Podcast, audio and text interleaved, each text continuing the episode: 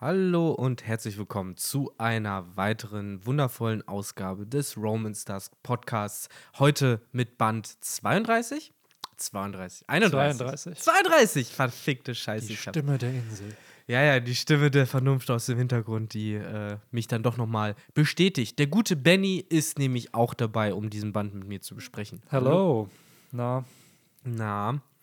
Und damit äh, hat sich's auch schon. Unser kleiner, äh, unsere kleine Würstchenparty ist bei zwei Leuten bereits beendet, denn der gute Henry, wir haben es aber schon letzte Woche ja, es wurde angedeutet, schon angeteased. Äh, ist ja, unterwegs. das war die Introduction Party einfach mit Hallo.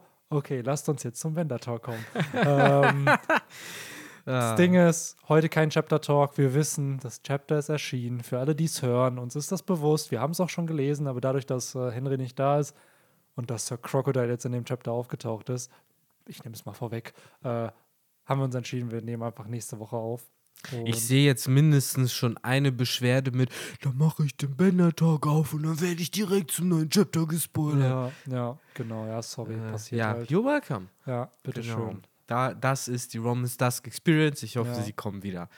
Ja. Ähm, ja, aber ich glaube, ohne viel Fackeln kann man dann auch äh, in den Männer Talk einsteigen. Außer, äh, Benny, du hast noch einen Schwank aus deinem Leben, den du unbedingt loswerden musst. Nee, tatsächlich dieses Mal nicht. Dieses Mal war es eine recht entspannte Woche. Also es ist nichts äh, vorgefallen, wo ich sagen würde, boah Leute, das muss ich jetzt voll krass im Podcast sharen, einfach damit ich es loswerde. So wie ich das ja anscheinend in ein, zwei anderen Folgen mal getan habe. Ähm, daher, nee, diese Woche alles beim Alten. Ich lese gerade, habe ich Victor schon gesagt, Jagan. Äh, kann ich empfehlen. Danke, Ontan, für die Empfehlung. Äh, sonst, ja, irgendwie, was? Ich kann, ich kann ein Update geben zu meinem After Effects Learnings und so.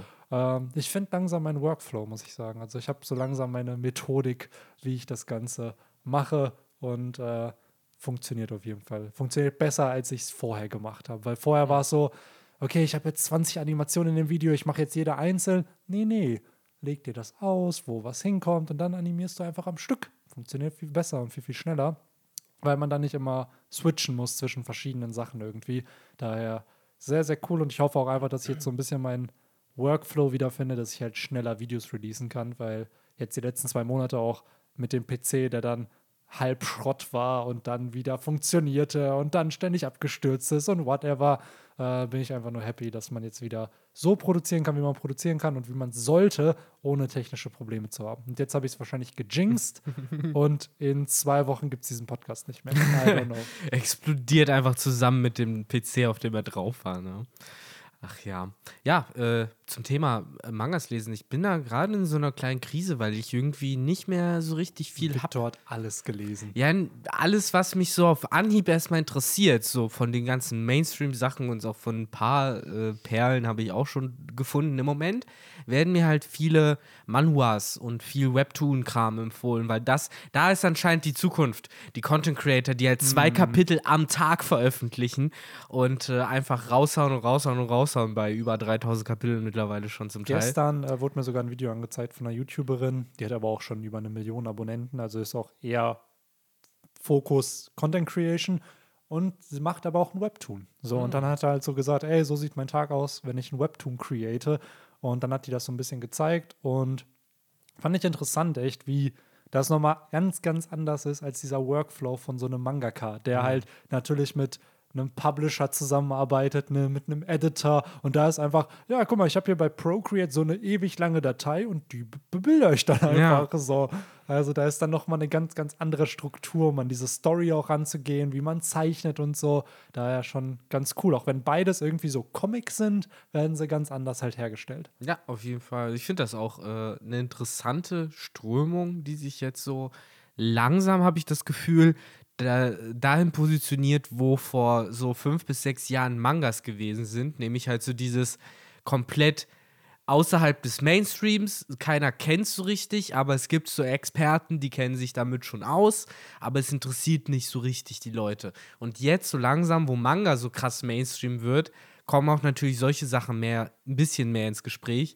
Und äh, was vielleicht für die einen oder anderen sind dann Mangas vielleicht die Einstiegsdroge, bis man dann halt in diesen Strudel aus äh, Content sozusagen reinkommt. Für mich im Moment aber immer noch ein bisschen eng, weil ich bin da auch immer vorsichtig dazu, tief reinzugehen, weil ich finde halt viel davon auch nicht so geil. Äh, Gerade halt so Sachen, wo zwei Kapitel am Tag oder irgendwie noch mehr zum Teil rauskommen, äh, da geht es auch gar nicht zum Teil um die Art, weil das sieht dann schon nett aus, aber es ist halt zum Teil sehr, sehr plumpe Stories. Ja, ich glaube halt auch da ist dieses, diese Qualitätssicherung, die irgendwo noch da sein sollte, Genau. nicht unbedingt immer gegeben, wenn du nur auf Releases gehst. Also wenn du sagst, ey, ich release jetzt, es wäre wie wenn ich sagen würde, ich release jetzt zwei Videos pro Tag. Ja, ist doch klar, dass die Qualität anders ist, als wenn du dir irgendwie drei Tage für was nimmst. Ja, das, das, das So. Seltsame ist ja, theoretisch müsste die Story ja schon vorgefertigt sein, weil oft sind das halt Adaptionen von Light Novels. Mhm. Also halt von äh, Romanen, die dann halt, äh, von denen es dann schon 30 Stück gibt.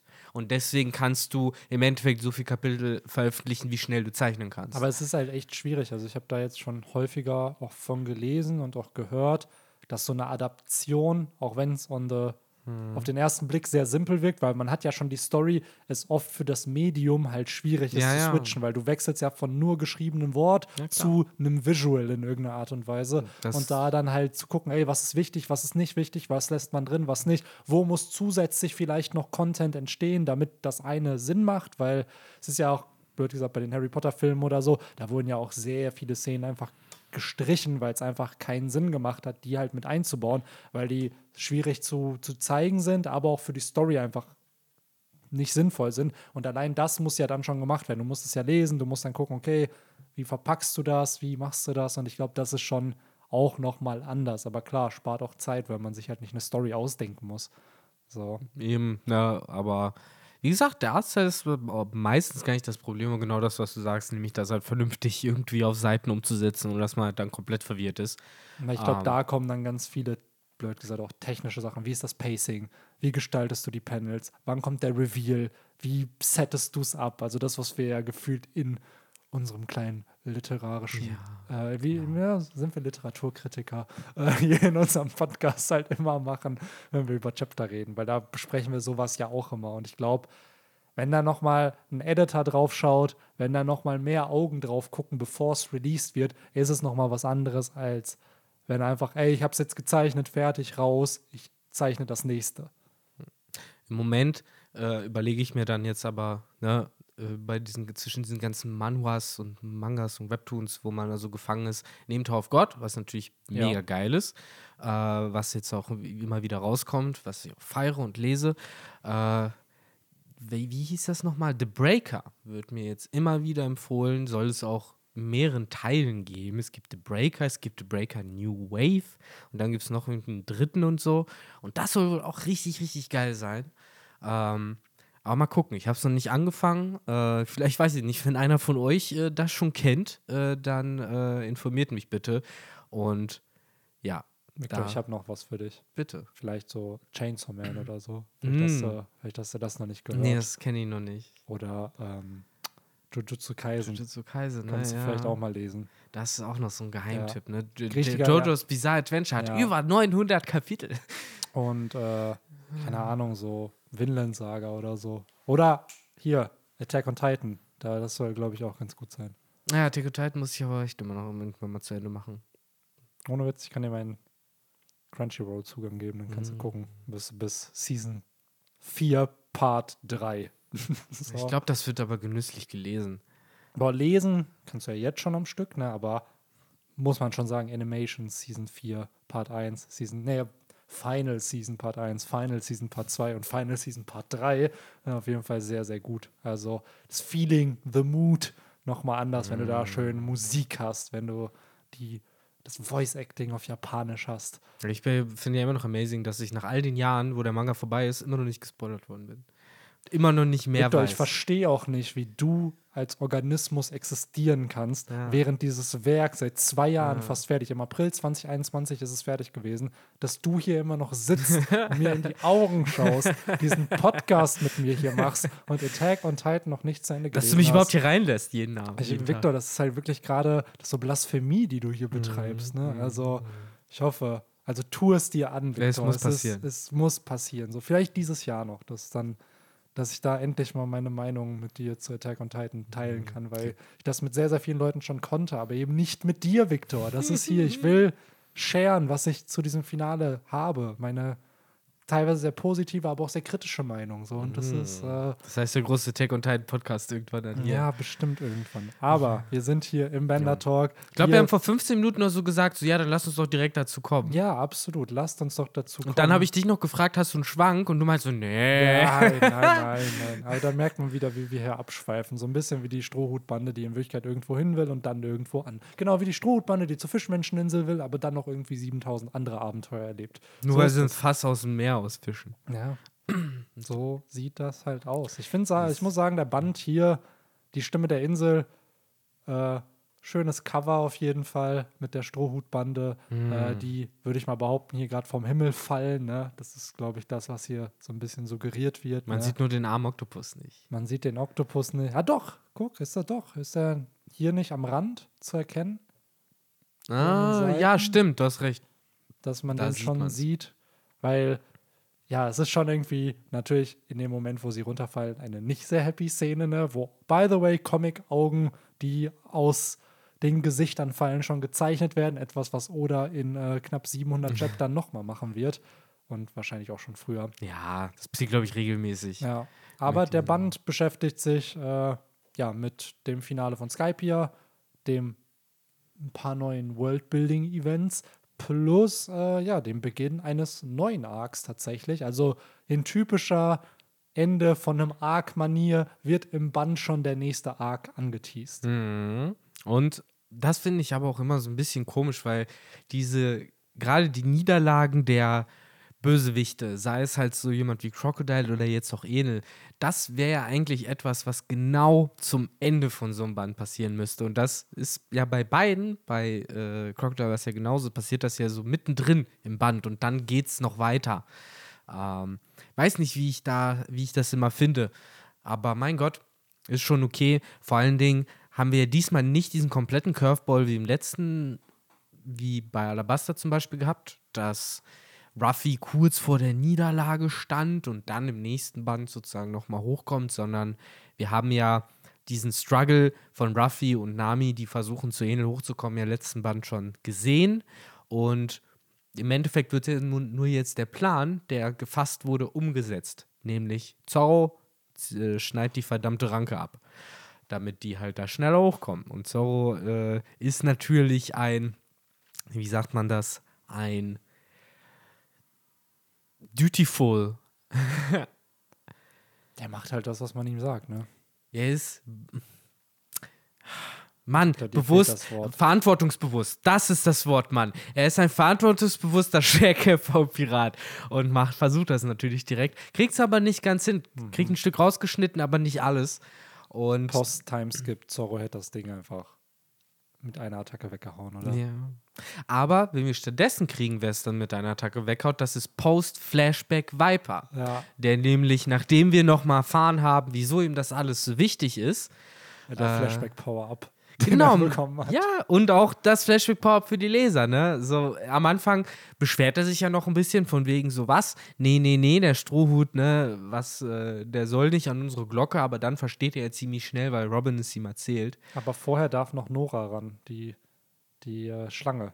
Die Ja, haut ja mit dem das Kopf kommt auch noch noch, dagegen. Ach, das Wo kommt ich vorher, ja, tatsächlich, okay. ich habe das so gar nicht auf dem Schirm gehabt, dass das drei Anläufe waren. Ich dachte Ja. wirklich, es war einfach nur Viper, der dann sein letztes Mal den Impact einsetzt und es dadurch dann, oder der Reject.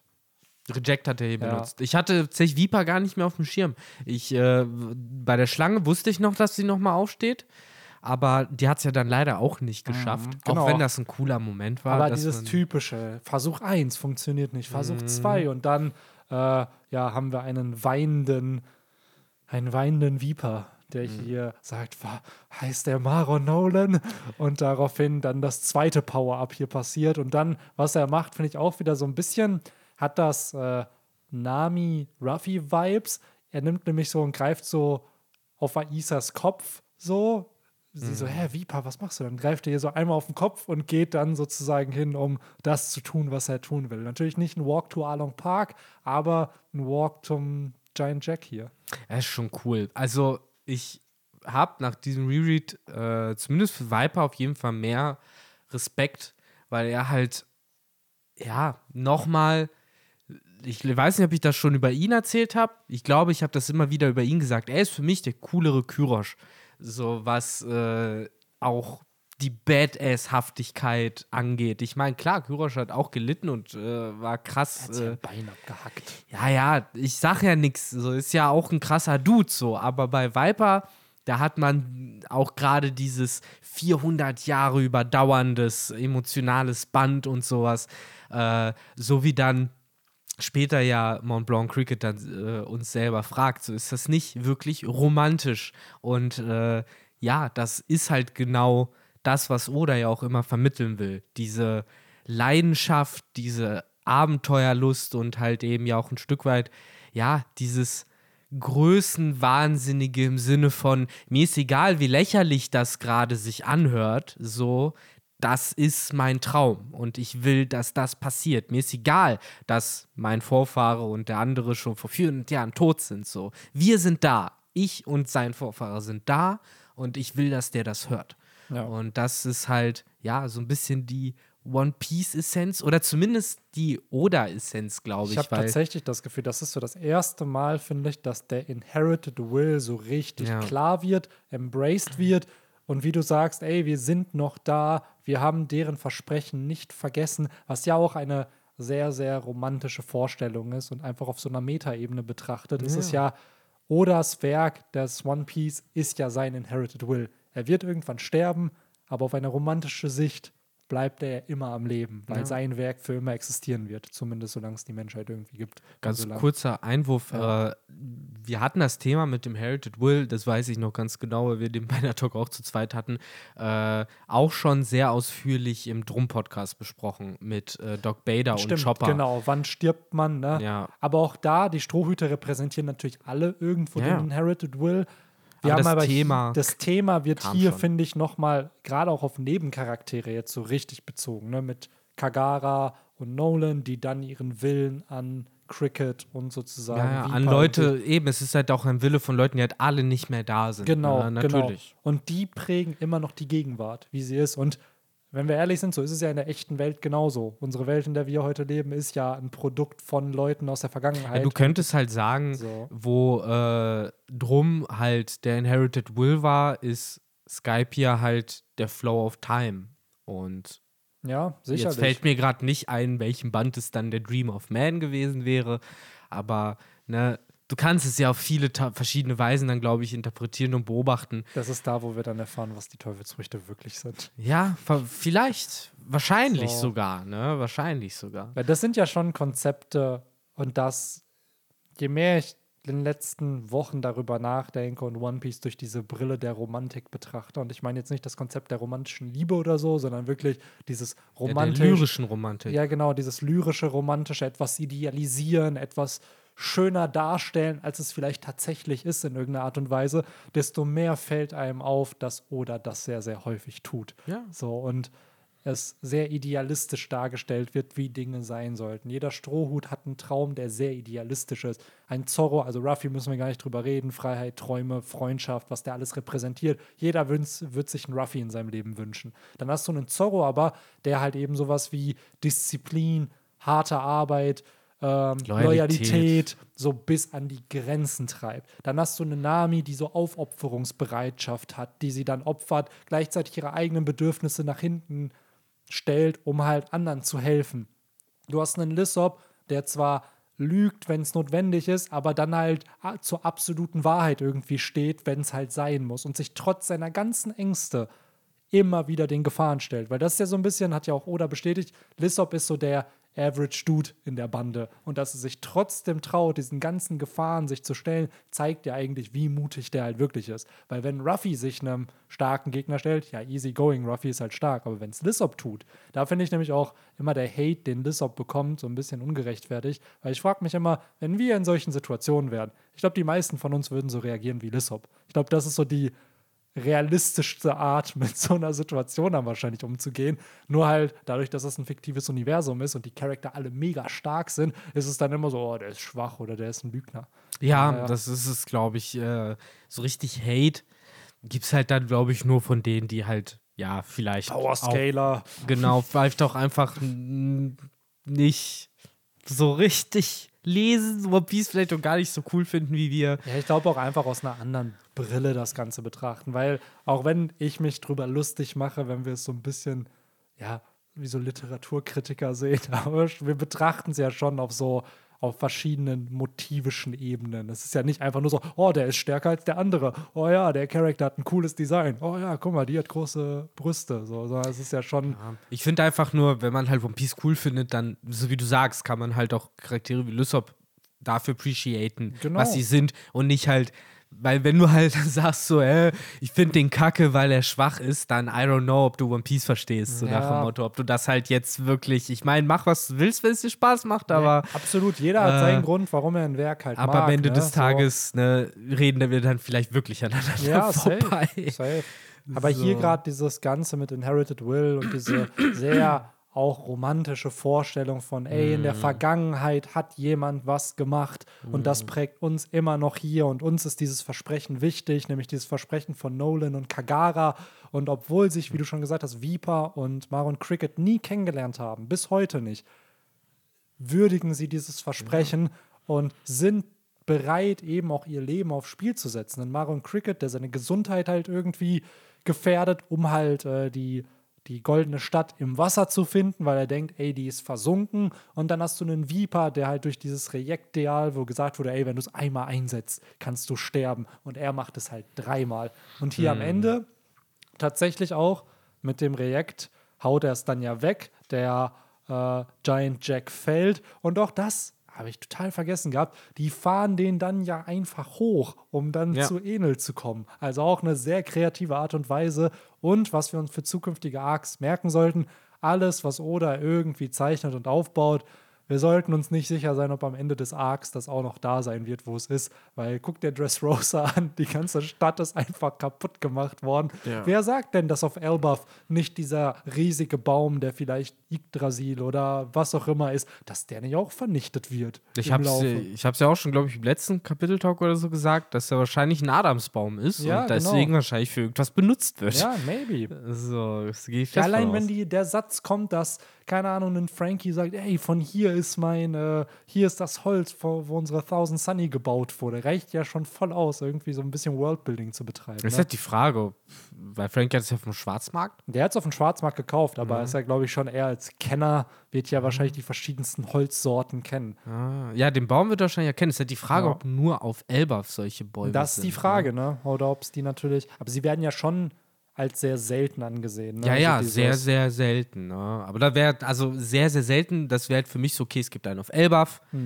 500 Inseln Hm. auf der weiter. Ja, ja, So, ein auf Bahnhof. genau, genau. Am Ende ist es wirklich so eine Scheiße. Ach, keine Ahnung. Am Ende siehst du in dem Flashback vom verlorenen Jahrhundert, wie äh, irgendwer mit einer. Teufelsfrucht einfach vier Bäume irgendwo gepflanzt hat und das waren dann die Adamsbäume. Ja, nee, du siehst dann im antiken äh, Königreichs-Flashback dann, wie irgendjemand durch die Gegend läuft, die Adamsbäume alle fällt, weil die nämlich vom Baumfieber be besessen Ja, wahrscheinlich. Oder am Ende war es einfach Aramakis Teufelsfrucht. Und nur der mit der Teufelsfrucht kann, kann Adamsbäume erschaffen. Ja, das ist also, ja, ja, stimmt. Das wäre das genau die Adamsbäume, das ist so ein bisschen wie Punk Hazard mit dem äh, Eis und dem Feuer. Das ist halt, wenn die Maybe. Frucht awakened, da hast du halt überall diese nicht kaputtbaren Bäume rumstehen. Ja, das Arbomon in, in One Piece.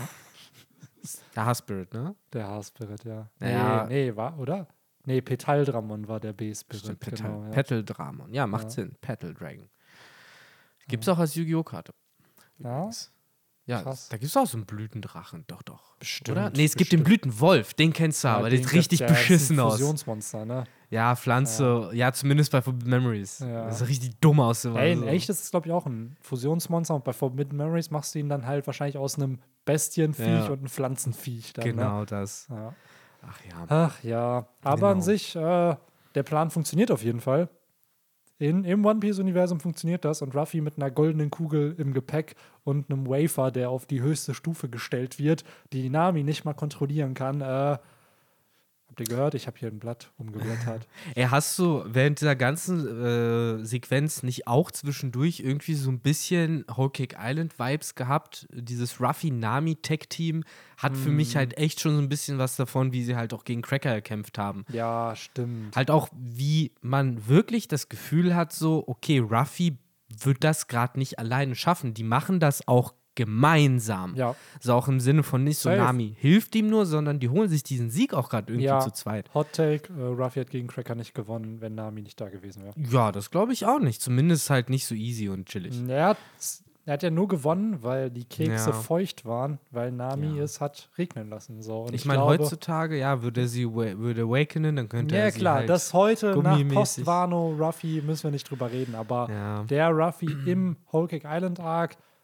ah, weiß ich nicht. Ich weiß, bin ich auch ehrlich, anderer Hot Take. Ich weiß auch nicht, ob er Katakuri besiegt hätte, hätte Katakuri sich selbst diese Wunden nicht zugefügt. Das ist halt auch wieder so alles. Plus Ruffy hat sich noch einen Break gegönnt in dem Kampf, Alter. Da ist er auch noch aus der Spiegelwelt gegangen. Also alles bisschen. Ja, aber bisschen Katakuri shady. auch, muss Ja, man sagen. Aber der Die dachte, er hat Donuts schon hat gewonnen, deswegen. Ja, Ja, gut, das stimmt. Das ist ja dieses typische, der Bösewicht vergewissert sich nicht, ob der, ob sein Gegner schon gestorben ist. So, ja, ja, der wird unter dem Mochi schon erstickt sein. Ja, vor allen Dingen hat er auch nicht das äh, erweiterte Observation Haki und kann Nein, das eh das schon. hat er nicht. Das hat er doch in dem Moment nicht mehr so krass gehabt. So. Ach ja.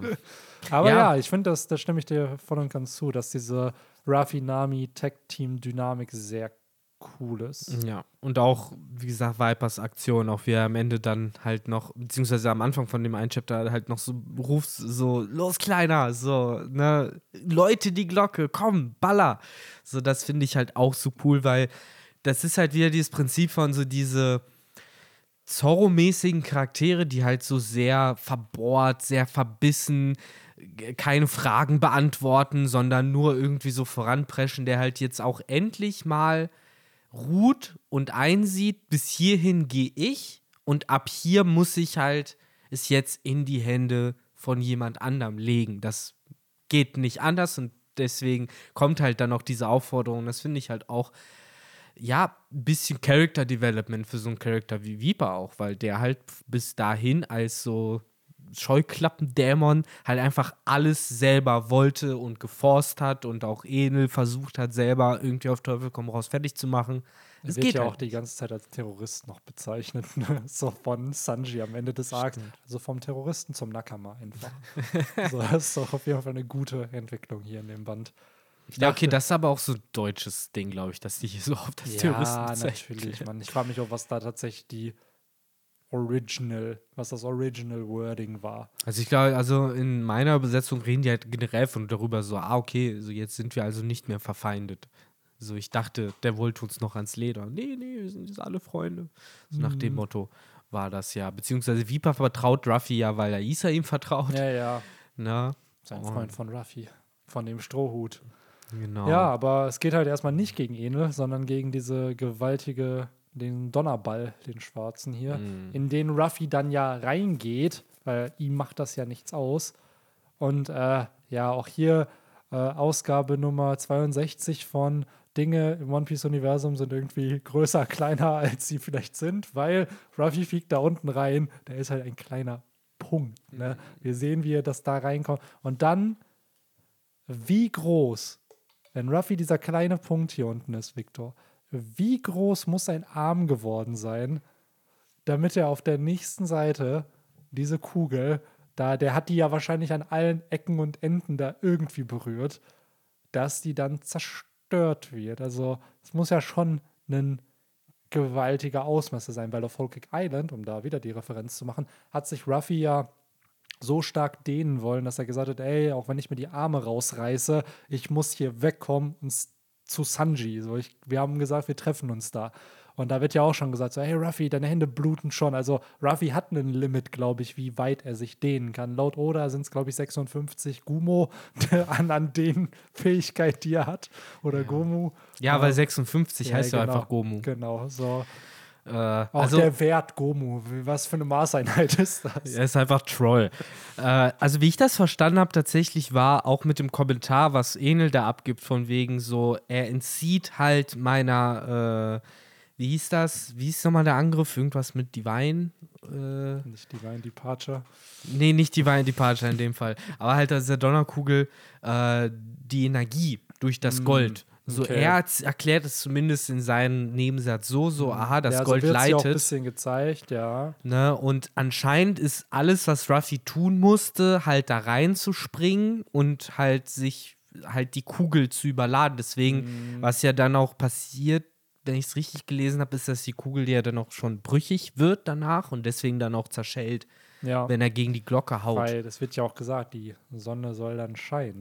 die Victor. Sonne soll wieder scheinen, auf Und jeden. auf einmal wird jemand angebetet hier. Ob da oder wohl ganz subtil auf äh, etwas in Ja. knapp 700 Chaptern andeuten will. Also, in, 718, äh, was da geht, das finde ich generell ziemlich cool. So auch mit den Leuten, die halt, wie du sagst, halt darum bitten, dass halt äh, irgendwie die Sonne wiederkommt, dass halt eben diese gefährliche Kugel da wieder verschwindet.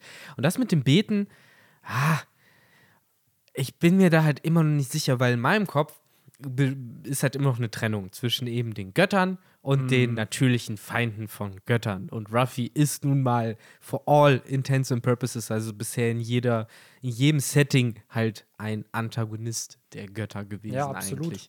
Und vor allen Dingen ist das jemand, der wird dir in die Fresse schlagen, wenn er sehen würde, dass du ihn anbetest. So, deswegen, ha, so, ich, äh, glaube auch nicht, dass es Ruffys Intention war, Genau. dass Leute ihn anbeten oder so. Die haben halt um ein Wunder gehofft und Ruffy hat halt, ja, die haben halt, Ruffy hat das Wunder gebracht, indem er halt die Sonne wieder scheinen Ich, lässt. ich glaube, ne? da, da stimme ich dir zu, wo, wo ich halt voll auf deiner Seite, glaube ich, bin, dass es, wir sehen hier halt auch diese komplett, äh, ja, verzweifeltes Beten und Bitten und Flehen, weil die ganzen Leute da, die jetzt vom Angel Beach und so fliehen, die sehen Ruffy ja nicht. Die wissen ja gar nicht, Ja. dass da gekämpft wird. So, die sehen ja nur, dass diese Blitze da runterkommen und unter anderem auch schon äh, hier den God Island äh, kaputt gemacht haben Ja. und sowas. Und für sie ist das ja wirklich, ja, so ein Stoßgebet ohne wirklich Hoffnung zu haben schon. So, es ist einfach nur das Letzte, was man so macht, wenn man auf den Tod wartet. Äh, so genau so, wie es uns von Who's Who erzählt wurde, wie es die Sklaven halt gemacht haben, die ne, auch nach Nika gefleht haben, gebettelt haben, äh, dass er sie halt befreit. Wie durch ein Wunder, auch wenn es gar nicht passieren kann, passiert es halt trotzdem. Und vor dem Hintergrund stimme ich dir halt voll zu, weil ich glaube, da ist auf jeden Fall eine Parallele. Ja. Gerade halt auch dieses Wording, einfach mit der Sonne, die scheinen soll. Auch Ruffy, den du oben halt schon immer noch als so eine schattenhafte Gestalt irgendwie siehst, Ja. mit der goldenen Kugel an der Hand und so. Also, ich glaube, die Symbolik ist auf jeden Fall da. Ob zu dem Zeitpunkt schon das ganze Nika-Konzept geplant war, I don't know, weil wir haben es ja schon in den Wano-Podcasts immer wieder gesagt, dieser Name wird ja wirklich nur da genamedroppt. Klar, es wird angeteased, es wird angedeutet hier, aber es kann ja schon noch gewesen sein, dass Oda das einfach cool fand und sich gesagt hat, ja, das baue ich einfach weiter aus. Also ob das ein Foreshadowing war oder retrospektiv einfach anders angepasst wurde, I don't know. Daher trotzdem cool, auf jeden Fall, dass es so funktioniert. Und ich finde, das ist auch einer der größten Skills, die Oda drauf hat neben dem Worldbuilding, dass er sich selbst neue Konzepte ausdenkt, wie zum Beispiel die Supernova, die ja ursprünglich auch nicht geplant waren, dann vor dem Release des Chapters eigentlich sich ausgedacht wurden und ja immer noch eine Rolle spielen in der Story, dass die auch ausgedacht wurden, denen wurden da Stories gegeben, die wurden dann connected mit Charakteren, die ja anscheinend schon existieren in dem Universum. And that's it. Und die funktionieren. Und man dachte sich nicht so, boah, ja, die sind ja jetzt voll krass geredconnt da irgendwie, ne? Weil nach dem letzten Chapter kann man schon sagen, dass Oda so ein bisschen mit so einem Kehrblech so schon mal sagt, okay, eigentlich sind die nicht geplant, die können so langsam weg. Könnt ihr mal. So, Kid, Hey, hey, hey, Lore. Kid. Äh, oh Mann, ey, ich weiß, es ist böse. Ach, ja. Ja, äh, aber ich finde, da hast du absolut recht. Äh, ich sehe das da genauso, auch wenn ich dir, um ganz offen zu sein, nur so zu 60 Prozent dem zugehört habe, weil ich nämlich schon beim nächsten Kapitel gerade war. ja, Victor, wir wissen, wo wir sind. Wir sind bei Mhm. Awakening Enel. Hat er seine Teufelsfrucht hier erweckt oder nicht? Ach so. Ist das seine Raijin-Form? Ist das ein Awakening einer Logia? Na, das Bullshit ist das. Glaub Das ist einfach nur cool aussehen. So, jetzt nach Vegapunk, ne, wenn er sagt Logia Awakenings, bla, das ist so Shodan generell, so dieses Logias zu, zu klonen, das ist nochmal was ganz, ganz anderes. Ja, man, dann wird das Logia Awakening auch nochmal special sein. Ich glaube wirklich, dass Oda sich nicht das aufspart. Wir haben Zorns, wir haben Paramezias häufig gehabt, aber das Logia Awakenings kommt. Ich glaube, das wird wirklich ein großes Story-Ding nochmal. Ich frage mich halt wirklich, was genau die Rolle von Logias halt in dieser ganzen One Piece-Welt ist. Weil jetzt auch in dem Band, Enel sagt halt sogar irgendwann so dieses so, du kommst nicht gegen die Natur an. Gegen die Naturgewalten kannst du nichts tun. So. Und Vegapunk hat uns halt gesagt, doch. So, wenn du halt ganz, ganz dolle wünschst, dann kannst du halt Kräfte bekommen, die gegen die Natur ankommen. Oder die halt, ne, äh, die Natur sich der Natur widersetzen in irgendeinem Zusammenhang. Und ja, das mal, ich finde das halt interessant, weil auf der einen Seite verkörpert Enel halt eine Naturgewalt und Ruffy verkörpert halt eben den, der durch Teufelsfrucht halt diese Naturgewalt überwindet. Auf der anderen Seite ist Enel ja selbst ein Teufelsfruchtnutzer diese ganzen Naturgewalten sind ja alles, zumindest für uns jetzt in der Gegenwart, Teufelsfrüchte, die eigentlich dafür gedacht sind, genau diese Naturgewalten zu bekämpfen.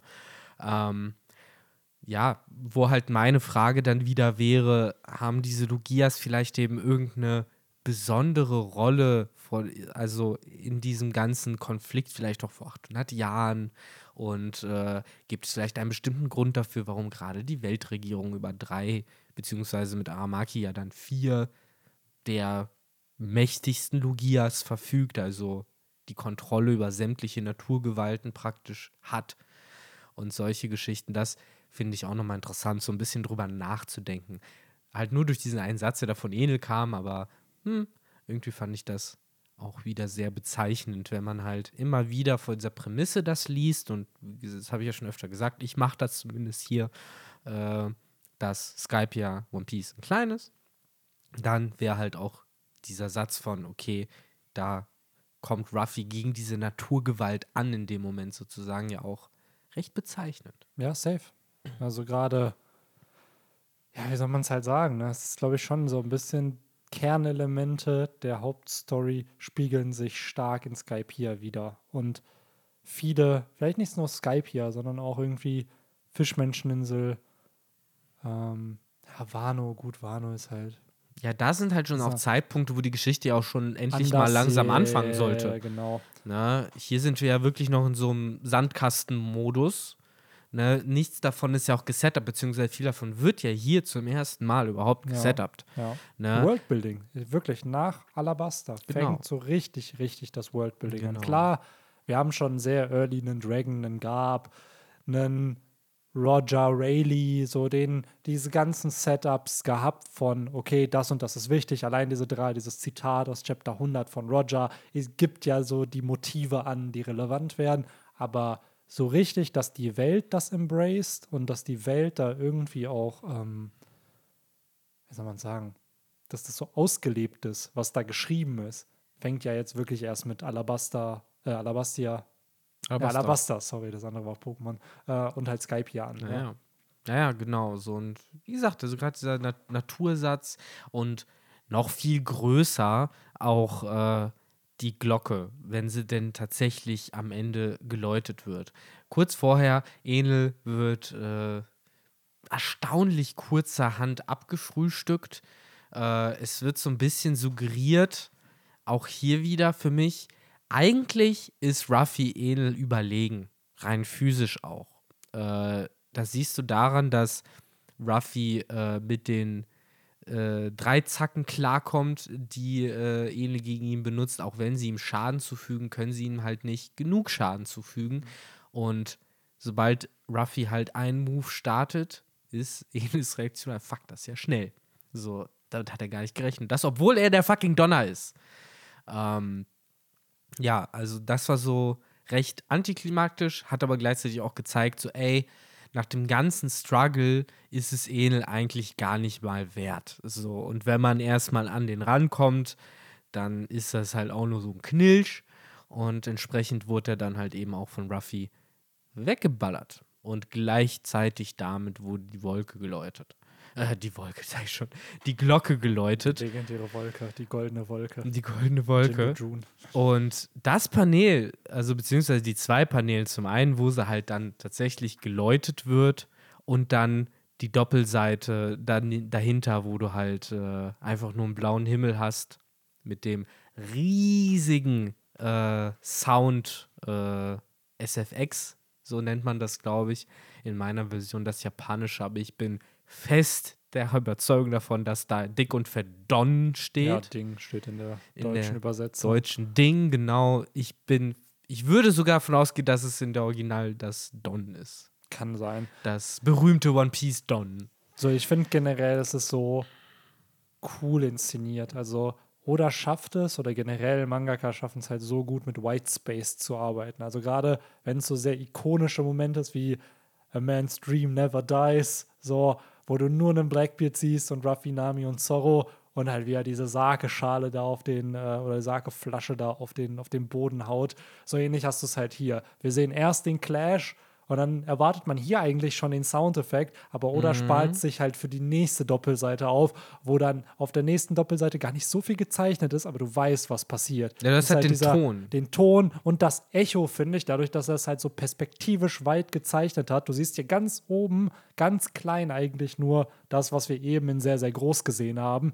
Und für mich impliziert das so, ey, jeder auf dieser Insel hat das gehört. Ja, ja. Und der Protagonist dieser Seite ist halt, und das ist halt, glaube ich, so ein bisschen das Schwere bei dem Manga. Es geht halt darum, den Ton darzustellen, Genau, ne? Und genau. eben diesen Sound der Glocke irgendwie zu visualisieren auf dieser Seite. Und, Und, das, das, ist, finde ich, so. sehr cool gemacht. Also, Ja, ja. weil du verstehst es sofort. Du musst ja jetzt nicht fünfmal drüber nachdenken, sondern du siehst so, ah, okay, alle sehen es, weil es einfach diese Perspektive ist, die hier gewählt wurde. Ja, Also- absolut. Und dann auch auf der Seite davor noch mit diesem, ne, so, die goldene Stadt ist hier, 400 Jahre lang war sie immer im Himmel. Mann, Alter, so tauschen ein paar Sachen aus und das ist, wie Ruffy das One Piece findet. So, dieses so, ah, ne, so, so und so ist das. Ich glaube, wir werden eine sehr starke auch mit? Parallele haben zu dieser ganzen Roger-Szene. Ob das dann mit Lachen sein wird oder nicht, aber ich glaube, es wird halt auch sehr mit White Space irgendwie gearbeitet, wenn es gefunden wird. Vielleicht sogar wirklich, wie du schon sagst, so sehr wie die goldene Glocke, weil die goldene Glocke ist am Ende auch ein großer Schatz, den sie gefunden haben, ne? Wo gesagt wurde, ey, existiert das, existiert das nicht? Und das existiert. Und sie Ja, haben genau. es gefunden. Genau, so, das ist halt auch wieder so diese Anhaltspunkte. So genau in diese Richtung geht das One Piece.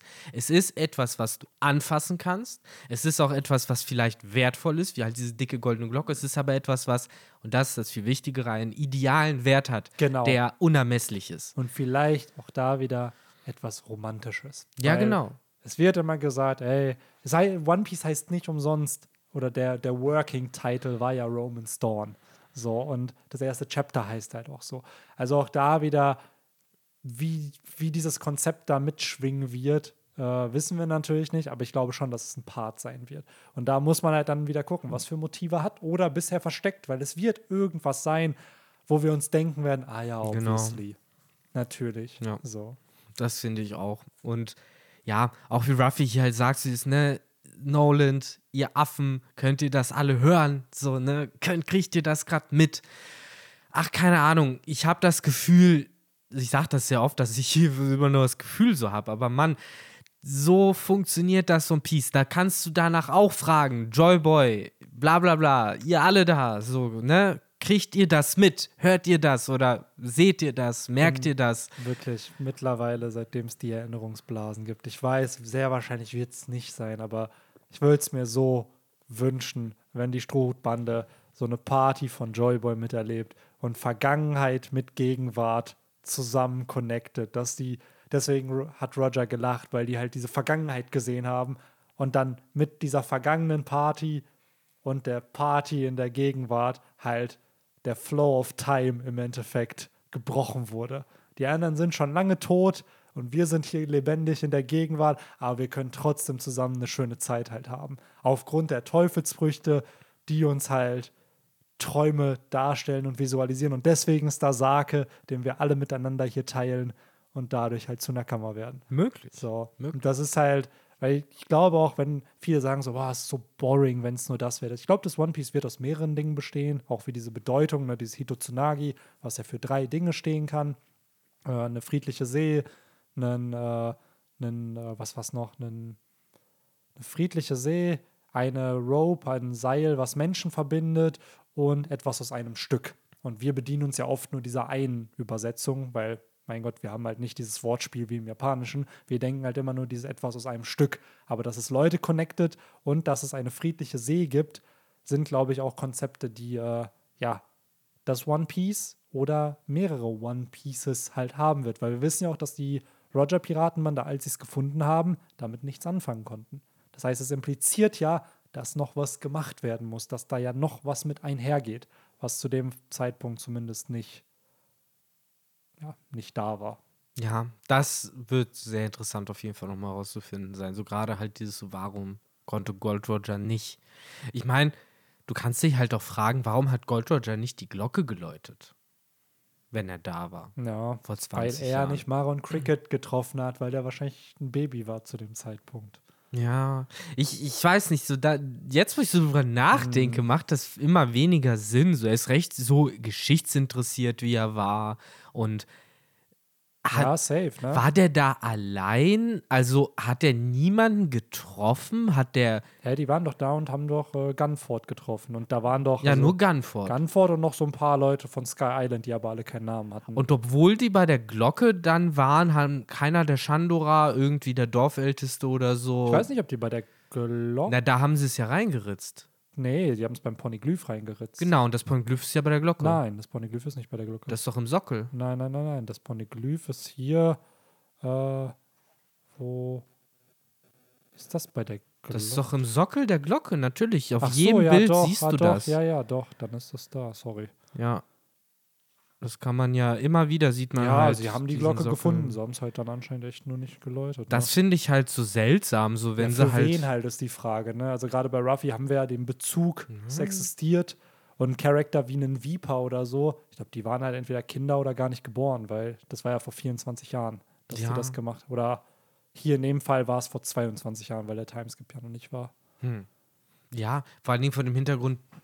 Ja, warte mal, das macht ja jeder nochmal alles gar keinen Sinn, weil die Glocke war ja verloren. Naja, für die Leute, die jetzt da sind. Ich glaube, ein Gunford wusste immer, wo die ist. Da ganz oben, wusste der das schon? Nee, der Mann. war ja mit dabei. Das haben wir una un unaufmerksam die letzte Bände gelesen. Ja, er war auf jeden Fall mit äh, Roger da oben da. weil nicht mal Enel wusste das ja. Genau, und ich glaube, ein Gunford wird es ihm halt nicht gesagt haben, einfach, weil ich weiß, in Chapter 966 am Ende muss das gewesen sein. Weil 966, 967 sind halt diese Roger Whitebeard Oden Chapter Mhm. und dann halt, und genau, dann hast du Oden hier und Chapter 900, 966 gehen sie nach oben, dann landen sie da, die Bande und all the way up, look at that gold, wir sind da. Und dann im nächsten Chapter. Nee, in dem Manga siehst du es nicht. Im Anime weiß ich, dass Gunford mit denen gezeigt Ja, also wird. in dem Band sagt ja auch Gunford, dass er sie getroffen hat. ja, genau. Hier ist er ja derjenige, der berichtet, dass der. Äh, oh, jetzt Typ ist Sky 20 Jahren da Island, bla, dann sind alle oben da. Du siehst halt sehr, sehr viele Leute, die dann da sind, aber es kann auch alles die Roger-Piratenbande nur sein. Auf jeden Fall weiß ich, dass im Anime Gunford gezeigt wurde. Kann aber auch sein, dass er nicht in dieser Szene gezeigt wurde. Nee, nee, also Daher man sie, in dem Band wird- sagt er selbst, er hat sie getroffen. Ja. So, das heißt, man weiß es ja schon. Äh, okay, macht alles so semi-Sinn, aber mein Gott. By the way, die Säule, die sie ja mitnehmen, die Säule, die sie dann ja da lassen und die Säule, die dann Bellarmé sich schnappen wird, ist mir halt auch hier wieder aufgefallen, ach ja, das ist einfach der Sockel von der goldenen Glocke, der abgebrochen Ja, ja, ist. das ne? ist eine der, der Ja. Tragsäulen, genau, und trotzdem kann die Glocke noch laufen. Das finde ich auch sehr schön. Aber genau. Poneglyphe. Oder willst du? Willst du noch mehr über Poneglyphe reden? Wir haben ja nichts erwähnt von dem Poneglyph. Wir haben ja nur gesagt, es ist da. Ah, ja, es ist halt da, ne? Und, und wa- was steht denn drauf, Victor? Ja, gut, also ich meine, wir haben ja schon äh, auf Alabasta das erste Poneglyph äh, getroffen, sage ich jetzt mal. Dort wurde ja laut Robin dann, die es uns nochmal gesteckt hat, tatsächlich ja Plutons Aufenthaltsort dargestellt. Wir später erfahren, der ist auf Wano. Und hier auf dem Poneglyph findet, stellt Robin ja fest, noch bevor sie das Geschribbel von Gold Roger sieht, dass dieses Poneglyph eben zu Poseidon führt. Aber auch hier erwähnt sie wieder nicht den Namen der Insel.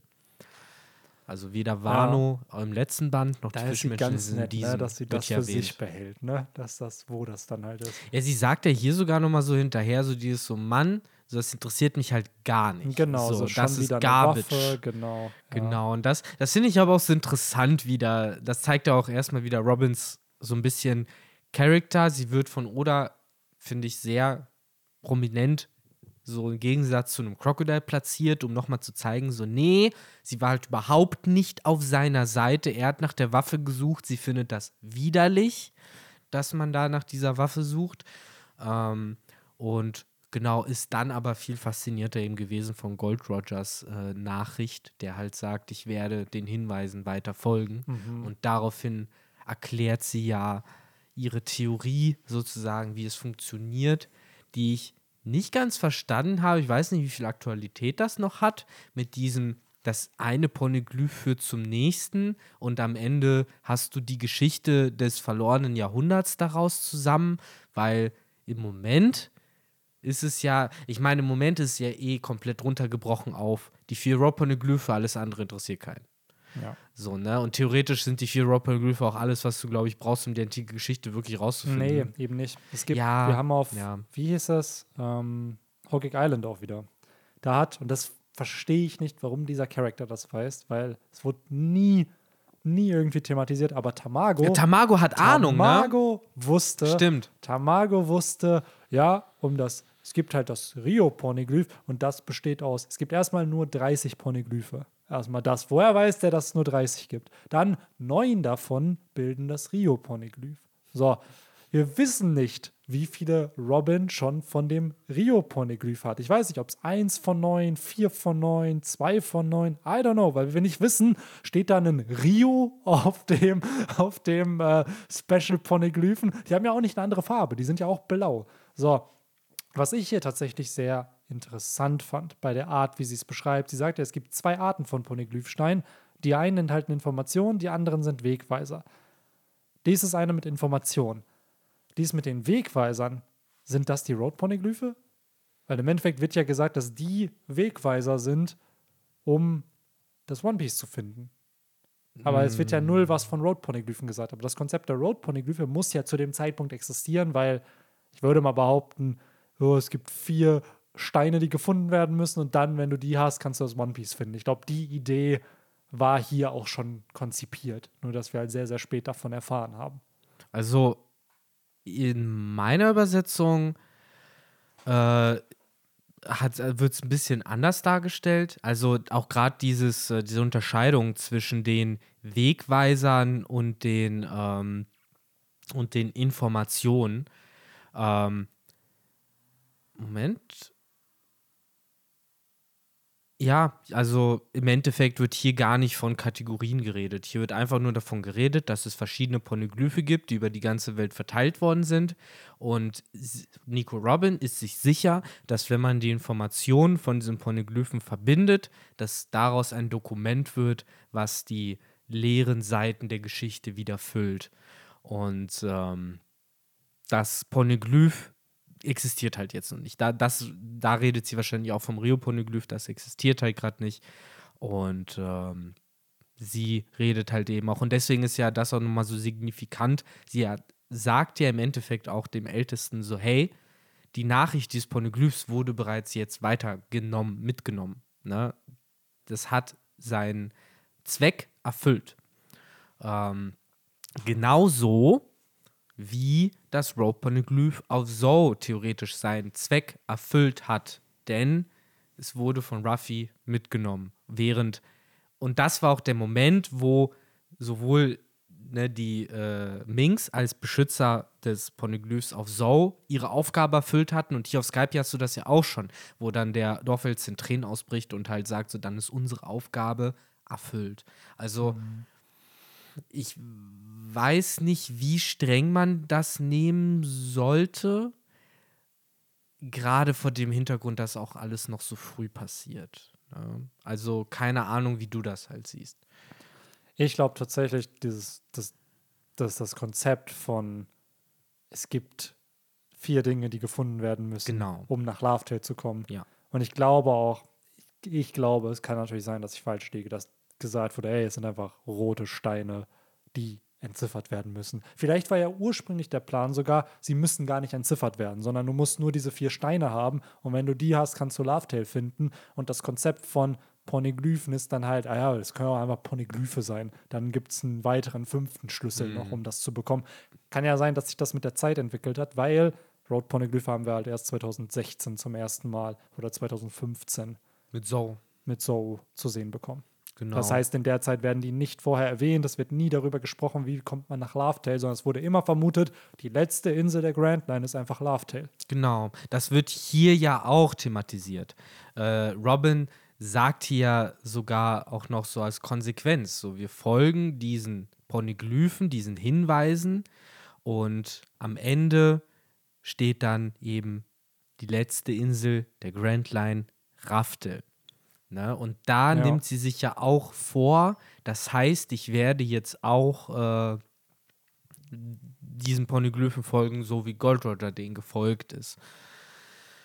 Ja, was für mich wieder impliziert, was für mich mehrere Sachen impliziert. Also, wenn man das jetzt komplett für bare Münze nimmt, zum einen gibt es also gar nicht so direkt die Unterscheidung zwischen Poneglyphen, die einen zu anderen Poneglyphen führen und Poneglyphen, die einen zu antiken Waffen führen. Denn die Poneglyphen sind anscheinend eh sequenziert. 1, 2, 3, 4, 5, 6, 7. Und so wie ich das verstehe, geht es von Skypia weiter zur Fischmenscheninsel. Deswegen redet das auf Skypia auch von Poseidon. Deswegen kommst du danach auf die Fischmenscheninsel. Dort wäre das nächste Poneglyph, ist aber weg. Was du halt stattdessen hast, ist die Entschuldigung von Joyboy. Während das Road Poneglyph, was dort gewesen wäre, vom Man Marked by Flames oder whoever the fuck halt mitgenommen worden ist. Und das hätte einen dann, das ist halt die Frage, ne? Wie läuft diese steht auf Road? Poneglyphen, Mann? Das ist halt das Ding. Das Genau. ist halt, weil bisher hat Robin da ja nicht wirklich groß was von berichtet. Nee. So, so nach der Logik müsste man ja von Alabasta, wo ist Poneglyph 1? Wo ist The Road? Wo Genau. fängt's an? Theoretisch also wo ist halt das das Erste? fragen. Mhm. Und auch da, O'Hara ist ja untergegangen. Vielleicht ist ja das Poneglyph auf O'Hara, das ist ja untergegangen, aber vielleicht haben die Riesen das auch rausgeholt. Vielleicht ist das ja jetzt auch auf Elbaf so. Oder es hat seinen Zweck eh Oder schon den halt eh erfüllt, erfüllt. durch Robin. Ich gehe halt safe davon aus, dass am Ende der Story, deswegen wurde Punk Records auch eingeführt, damit das alles digitalisiert wird. Ich glaube, alle Poneglyphe, alle Informationen, alles, was da passiert ist in diesem antiken Königreich oder im verlorenen Jahrhundert, wird digitalisiert sein auf Vegapedia oder Vegatube und du wirst dir all das anschauen können. Vielleicht ist ja auch das, dieses Ganze, dass ein äh, Kuma Erinnerungen ablösen kann. Vielleicht können die hochgeladen werden. So, und damit das je, für jeden zugänglich ist. Weil es muss ja dafür gesorgt werden, dass das, was im verlorenen Jahrhundert ist oder passiert ist, nie wieder passieren darf. Beziehungsweise, dass es dokumentiert wird, dass es passiert ist. Und ich glaube, dass Punk Records das halt eben ermöglichen wird. Und ich glaube, dass wir da auch vielleicht ja sogar die neue Form von Teleschnecken, so die, die Internet-Teleschnecken, dann halt in One Piece haben werden. Smartphone-Schnecken. ja, oder halt das. Hey, wenn es Smartphone-Schnecken gibt, dann. Aber in die Richtung geht es ja so ein bisschen. Auch dieses Ganze, weil so warum sonst Punk Records einführen von dieser und dieser Traum von Vegapunk, alle sollen kostenlose Energie haben, damit sie das vielleicht auch betreiben können. Ähm, ist, glaube ich, auch ein bisschen von dieser Idee getrieben. Wirklich, im Internet wird halt nichts vergessen. Plus, es ist halt wirklich ein Tool für Bildung auch einfach. Weil, wenn du Zugang zum Internet hast, hast du mehr Möglichkeiten als jemand, der es nicht hat. Ja, absolut. Absolut. Äh, ja, aber jedenfalls dieser ganzen Pornoglyph-Geschichte, die halt in dem Band wieder aufgemacht wird, ich bin mir unsicher, wie viel davon zu 100% heute noch aktuell ist. Ich gehe, wie, wie gesagt, immer noch davon aus, dass das grobe Prinzip von das eine Poneglyph führt zum anderen vielleicht immer noch von Oda beherzigt wird. Hat aber Lücken in dem Moment, in dem man sagt, es gibt halt 30 Stück und eigentlich folgen wir gerade nur dem Rope-Poneglyphen.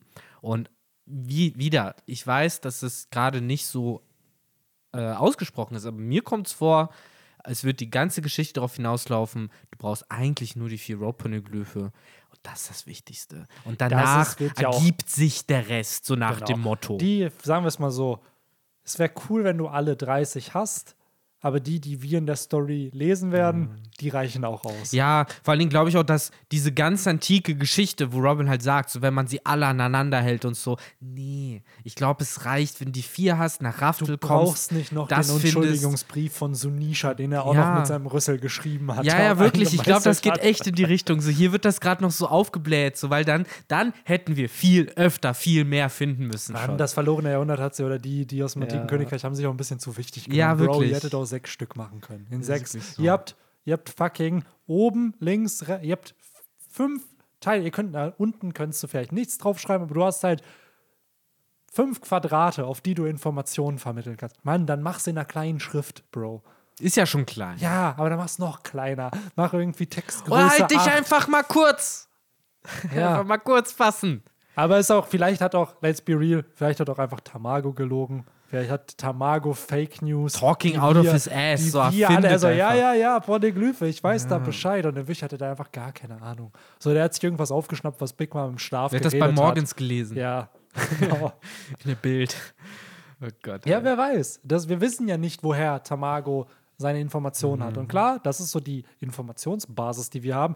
Aber ganz ehrlich, unreliable Narrator in irgendwelchen Stories, der kann halt auch lügen. Obwohl er mir schon sehr smart vorkommt. Also Mhm. Ja, ja. Tamago, äh, der mit seiner unclassified Teufelsfrucht, die ja zwar als Zoan bezeichnet wird mittlerweile, aber der durchläuft ja diesen Prozess eines Huhns, Ja, ja, genau. einer Henne, whatever. Und auch wieder die Frage ist, was war der Wunsch? Was war der Wunsch? Teufelsfrucht dahinter. Ja. Also ich möchte immer wieder geboren werden. Ja, maybe. Ja, bitte und dann schön. bitteschön. Genau, und dann go. da fragt der Nächste, ich möchte auch wieder geboren werden. Ja, okay, du wirst ein du cooler cool. Phönix. Ja, ja, genau. Ich möchte auch wieder, ah, dich mag ich mehr. Hier Ja. wird ein Phönix. Genau, also eine Phönix. Ja, oder er hat dann gesagt, ist ich will immer du bist wieder ein- geboren werden und ich will fliegen können. so, der hat dann einfach, so wie bei, bei ChatGPT, deine Prompts sind halt wichtig. So, Mhm. was für ein Prompt hast du für deinen Wunsch gegeben, um die Fähigkeit zu bekommen? Genau, das, das ist So. der wahre Skill. Das, Das ist ist wie der der Genie, Skill. bei Ja. dem es halt darum geht, dass du den Wunsch halt genau Genau, du musst sehr spezifisch sein und auch alle Loopholes irgendwie betrachten. Mhm. Mach das so und so, aber das und das und das und das und das soll nicht passieren. Ja, ja, wenn du vergisst, deinen linken Fingernagel zu erwähnen, dann ist er am Ende irgendwo, weiß ich nicht, in deiner Leber drin. Weil der Genie das äh, so cool findet. Naja. Ja, äh, ist eine interessante Geschichte, finde ich, mit äh, diesen ganzen Poneglyphen, dass das hier auch so früh schon aufgemacht wird. Ich meine, es baut ja auf jeden Fall eine krasse Faszination auf. Das war so ein, ist, ist ein Moment, wo man, wenn man One Piece ja zu dem Zeitpunkt auch schon länger verfolgen konnte, glaube ich, auch noch mal richtig drin ist, weil man das Gefühl hat, so, oh krass, so, da gibt es jetzt ganz viele so kleine Schnitzeljagden, die zu diesem großen Ganzen wohl irgendwann führen werden.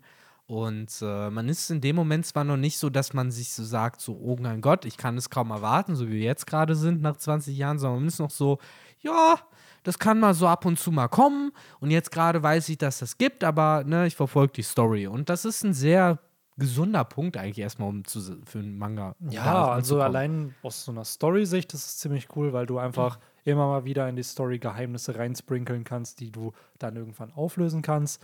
Aus einer Fansicht äh, bin ich immer noch ein bisschen salty, weil wir kaum Poneglyph-Informationen am Ende von Wano bekommen haben. Aber ja, du, klar, wie gesagt, das 20 ist- Jahre später jetzt, so- alles arschlochhaft. Aber, aber, ich glaube auch da wieder viel davon.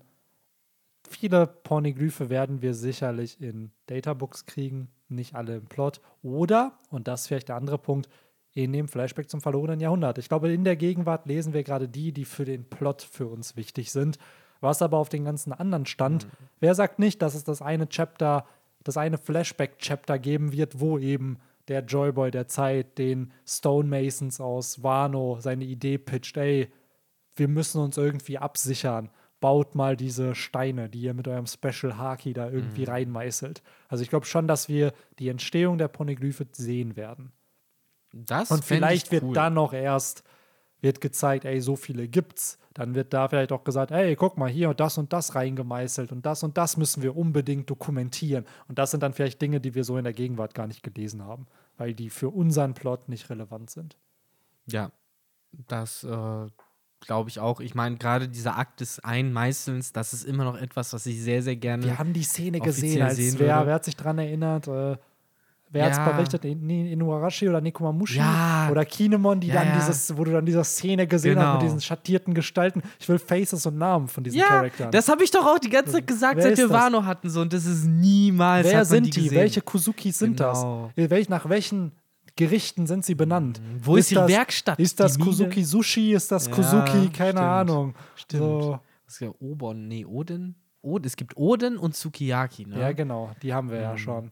So. Das sind auch die einzigen, die mir jetzt spontan einfallen würden, die mir was sagen. Ich weiß, es gibt ja noch die, ja gut, Kozuki Ramen könntest Ja, du wahrscheinlich noch so, haben. gib mir Kusuki Ramen, gib mir Kusuki äh, Es müssen ja so. Eintöpfsuppen, genau. Udon, ja, Udon ist auch schon eine wir auch, Insel, ja. ist schon Ja, ein Stadtteil. Teil, ja. Genau, so Kozuki Udon mit. Ja, aber vielleicht ja das. Vielleicht sind das ja sogar die Namen der Person, nach denen diese Orte benannt sind. Weil wer sagt denn nicht, dass jemand Kuri früher hieß oder Udon? So bei uns doch auch so mit Straßennamen, die dann nach Persönlichkeiten benannt sind. Wer sagt denn nicht, dass es den Kuzuki Ringo gab, der halt damals auch ja, der heftigste Samurai war, aber trotzdem gegen Ryuma verloren hat. der wird dann, du weißt halt schon, dass der Typ dann halt literally Kozuki Apfel heißt. Ja. Also so abgedreht die Victor, Namen so der sind. eine heißt Kuzuki Oden und Oda hat ihm Ja. trotzdem einen krassen Plot Ja, gegeben. okay, stimmt so schon. Namen in One Piece äh, können auch manchmal wack sein und ich glaube, damit spielt Oda auch, dass es wacke Namen sind und dann trotzdem coole Charakter. Aber lass uns trotzdem aus diesem äh, doch relativ heißen äh, Ölfass, Gewässern. was Vanus, haha, heißes Ölfass, Ja. was Vanus äh, History Da ist, kommen wir in rausspringen. nochmal hin, Leute. Genau, und dann auch wieder ins Sogar Ölfass. realistisch. Wenn wir 15 Bände im Jahr machen, sind wir in vier Jahren in Wano. Ja, stimmt tatsächlich. Freut euch jetzt schon Freut euch drauf. drauf. Oh Mann, ey. Ja, aber bevor wir nach Wano kommen, müssen wir erstmal hier ein bisschen weiterarbeiten. Denn was passiert ist, nachdem die Glocke geläutet wird, äh, El endlich abgesetzt worden ist und dann mitsamt seiner Maxim erstmal im Weißmeer versinkt, gibt es eine riesige Party. Ein sehr cooler Moment ist der Moment, wo Vipa wieder aufwacht und dann halt auch so dieses, "Hä, was? What year is it? Und halt, ne, die Glocke wird geläutet, aber, ne, wir müssen sie finden und, ne, wieder beschützen lassen. Und der Dorfälteste sagt halt ein, ja, sehr, sehr, auf sehr coole Weise, halt so dieses so, guck, ne, was willst du? Niemand, der überhaupt hier noch ist, will kämpfen. Alle sind fertig. So, es gibt niemanden mehr, von dem diese Glocke beschützt werden muss. Und äh, dann geht es halt in diese große Party über. Und das fand ich sehr, sehr cool, weil äh, das auch gleichzeitig den, das Ende des Konflikts zwischen den Shandia und den Skypianern äh, symbolisiert und man jetzt halt wieder diese neue Zukunft hat, die die beiden Völker gleichzeitig jetzt in Angriff nehmen. Du hast halt die Glocke als dieses Symbol und ähm, ja, dann hast du halt Ruffy, der irgendwie aufwacht und denkt, ich will mal Pirat sein. Lass uns doch einfach das ganze Gold klauen und abhauen. Und äh, so kommt es dann. Die gehen dann ja ins Innere der Zu Zula, Zu Zulua, so heißt doch die Schlange. Nora. Nora? Ach, das ist das Geräusch, was sie die ganze Zeit macht, Mhm. ne? Dieses Zusula oder so. Kann sein. Aber ich finde das auch so sehr. Es wirkt zuerst out of character von Ruffy, aber wenn man dann merkt, wie es am Ende aufgelöst wird, war es doch so sehr humorvoll. Müssen das alles klauen, aber lass uns leise sein. Ja, ja, das ist ja wirklich dieser Klassiker von so, was würde Lysop tun? Ja. So, der wird das tun wahrscheinlich. Und dann gehen sie ja los. So, vor allen Dingen, alle hören sie dabei noch so Ja, richtig ja. dumm. Und äh, die tun halt so, als wären sie halt richtig Genius, weil die halt noch im Kopf hatten, dass ja die Schlange als das ganze halt Gold hatte. Gangster werden. Ne? Ja, ja, genau. eigentlich sind sie es halt nicht. Nee, überhaupt nicht. Und während dann, ne, die ganzen. Und das ist immer so eine Szene, das fand ich war schon so bittersweet. So, die ist so, why? Aber ich kann auch verstehen, why, weil die Ströte halt literally seit sie da sind, noch nie einen friedlichen Abschied gehabt haben, glaube ich. Also sie sind immer gelaufen, so, das ist gerade am Anfang noch ein Prinzip gewesen, seit, seit Orange Island, ja, wo äh, Ruffy halt, ne, auch schon so getan hat, als würde er da rausgeschmissen werden und so mit Zorro zusammen. Das ist ja immer wieder so dieses Ding von, wir sind Piraten, wir machen einen, äh, ja, fulminanten Wir Abgang. sind böse, wir sind, wir müssen. uns wir verabschieden uns ja, nicht. Genau, Abschiede sind für Chumps und Ja. wir ziehen einfach durch. Wir sind cool. mussten dann aber trotzdem Kronis nochmal darum bitten, äh, sie da äh, runterzubringen. Kurz, da, kurz noch einmal ein Einschmiss. Skypia ist genauso wie Alabasta, finde ich, der Höhepunkt des äh, Java One Piece ist ein Manga für Kinder äh, mit den ganzen Shantian, die nachdem Odin, äh, Odin sei schon, nachdem Enel besiegt worden sind, alle wieder aufstehen. So, oder macht richtig ein Argument daraus, sämtliche Charaktere zu zeigen, so Leute wie Fangschrecke oder die anderen, die so richtig durchgelassen wurden, wo es halt, wo Aisa so meint, so, die Stimme verlöscht, sie sind tot oder weg. So, jeder steht auf. Jeder kriegt einen Shot, wo er aufsteht und dann wird ja sogar noch mal fast schon der Meta-Joke aufgemacht, wo es dann halt von über Kones Vater halt heißt, so, ja, wo ist der? Ja, keine Ahnung, der wird vom Blitz getroffen und dann, ja, wo ist Kones Vater denn? Und dann ist halt wirklich so eine, so eine, so eine, so eine, äh, wie bei Shrek, dieses, äh, kennst du das? Am Esstisch, wo die dann so, so, Shrek, Fiona, Shrek, Vater, Shrek, Esel! So, und so kommt das so rüber, wo dann ja der Vater dann so aus sich so rein sneakt dann Ja, so, ja. hi. und ähm, ist dann doch und sagt dann noch so, tut mir leid, dass ich doch nicht tot bin. ähm, ja, mein Ich Gott. hab's probiert, Leute. Ich meine, da fand ich es noch recht charmant. Ich denke mir aber auch schon hier über den ganzen Skype-Band hinaus so, dann mach nicht den Move. Ich nehme ihm das auch hier schon ein bisschen übel mit Fangschrecke und so weiter, dass das halt in Szene gesetzt wird und halt wirklich auch die Emotionen gemolken werden von, guck mal, die sterben gerade, nur um dann halt doppelt Emotionen zu melken, indem du sie halt wiederholst. Und das nehme ich ihm halt übel. Oder der Emotionsmaker. Ja, Melker. An der Stelle finde ich schon. Ja. Also da, das ist nicht besonders grazil. Ja, ich glaube, das ist einer der wirklich Kritikpunkte des Werks. Nicht mal, nicht mal, dass er keine Leute sterben lässt. Das, das ist okay. Es geht mir darum, er lässt die ganze Zeit so aussehen, als würden Leute sterben. Victor, wir kommen am Ende von Skype hier nämlich nochmal dazu. Da gibt es nämlich eine ähnliche Szene.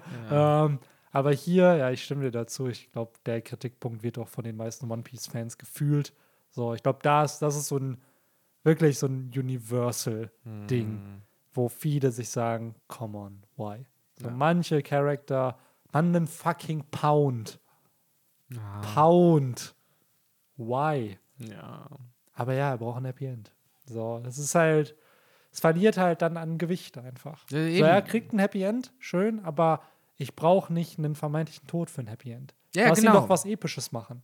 So, und gib ihm dann ein Happy End. Ja. So. Das ist ja genau mein Moment so, warum täuschst du immer wieder diesen Tod an? So, Ja. warum musst du diese Fallhöhe aufbauen, wenn du sie halt nicht deliverst? Ja. So, und das verstehe ich halt nicht. Aber ja, am Ende sein Werk, soll er machen, was er will. Es ist halt, ja, es ist er halt macht so, ja auch, was er will. Ja, wir können halt sagen, ich glaube, viele fühlen's, aber ja, oder macht, was er will. Und das ist ja auch gut, mein Gott, das ist seine Story, soll er auch machen. Ich will halt nicht wie so Sword, ja, surf's Kicker, nein, das, mach's, wie du es willst, aber gleichzeitig glaub dann nicht, oder, dass wir dir noch glauben, wenn irgendjemand tot ist. Weil bis jemand wirklich, wirklich entweder ein Grab bekommt oder in irgendwelchen Databooks vermeintlich als Toter, glaube ich dir nicht mehr, dass irgendwer stirbt. Big Mom und Kaido sind für mich noch am Leben.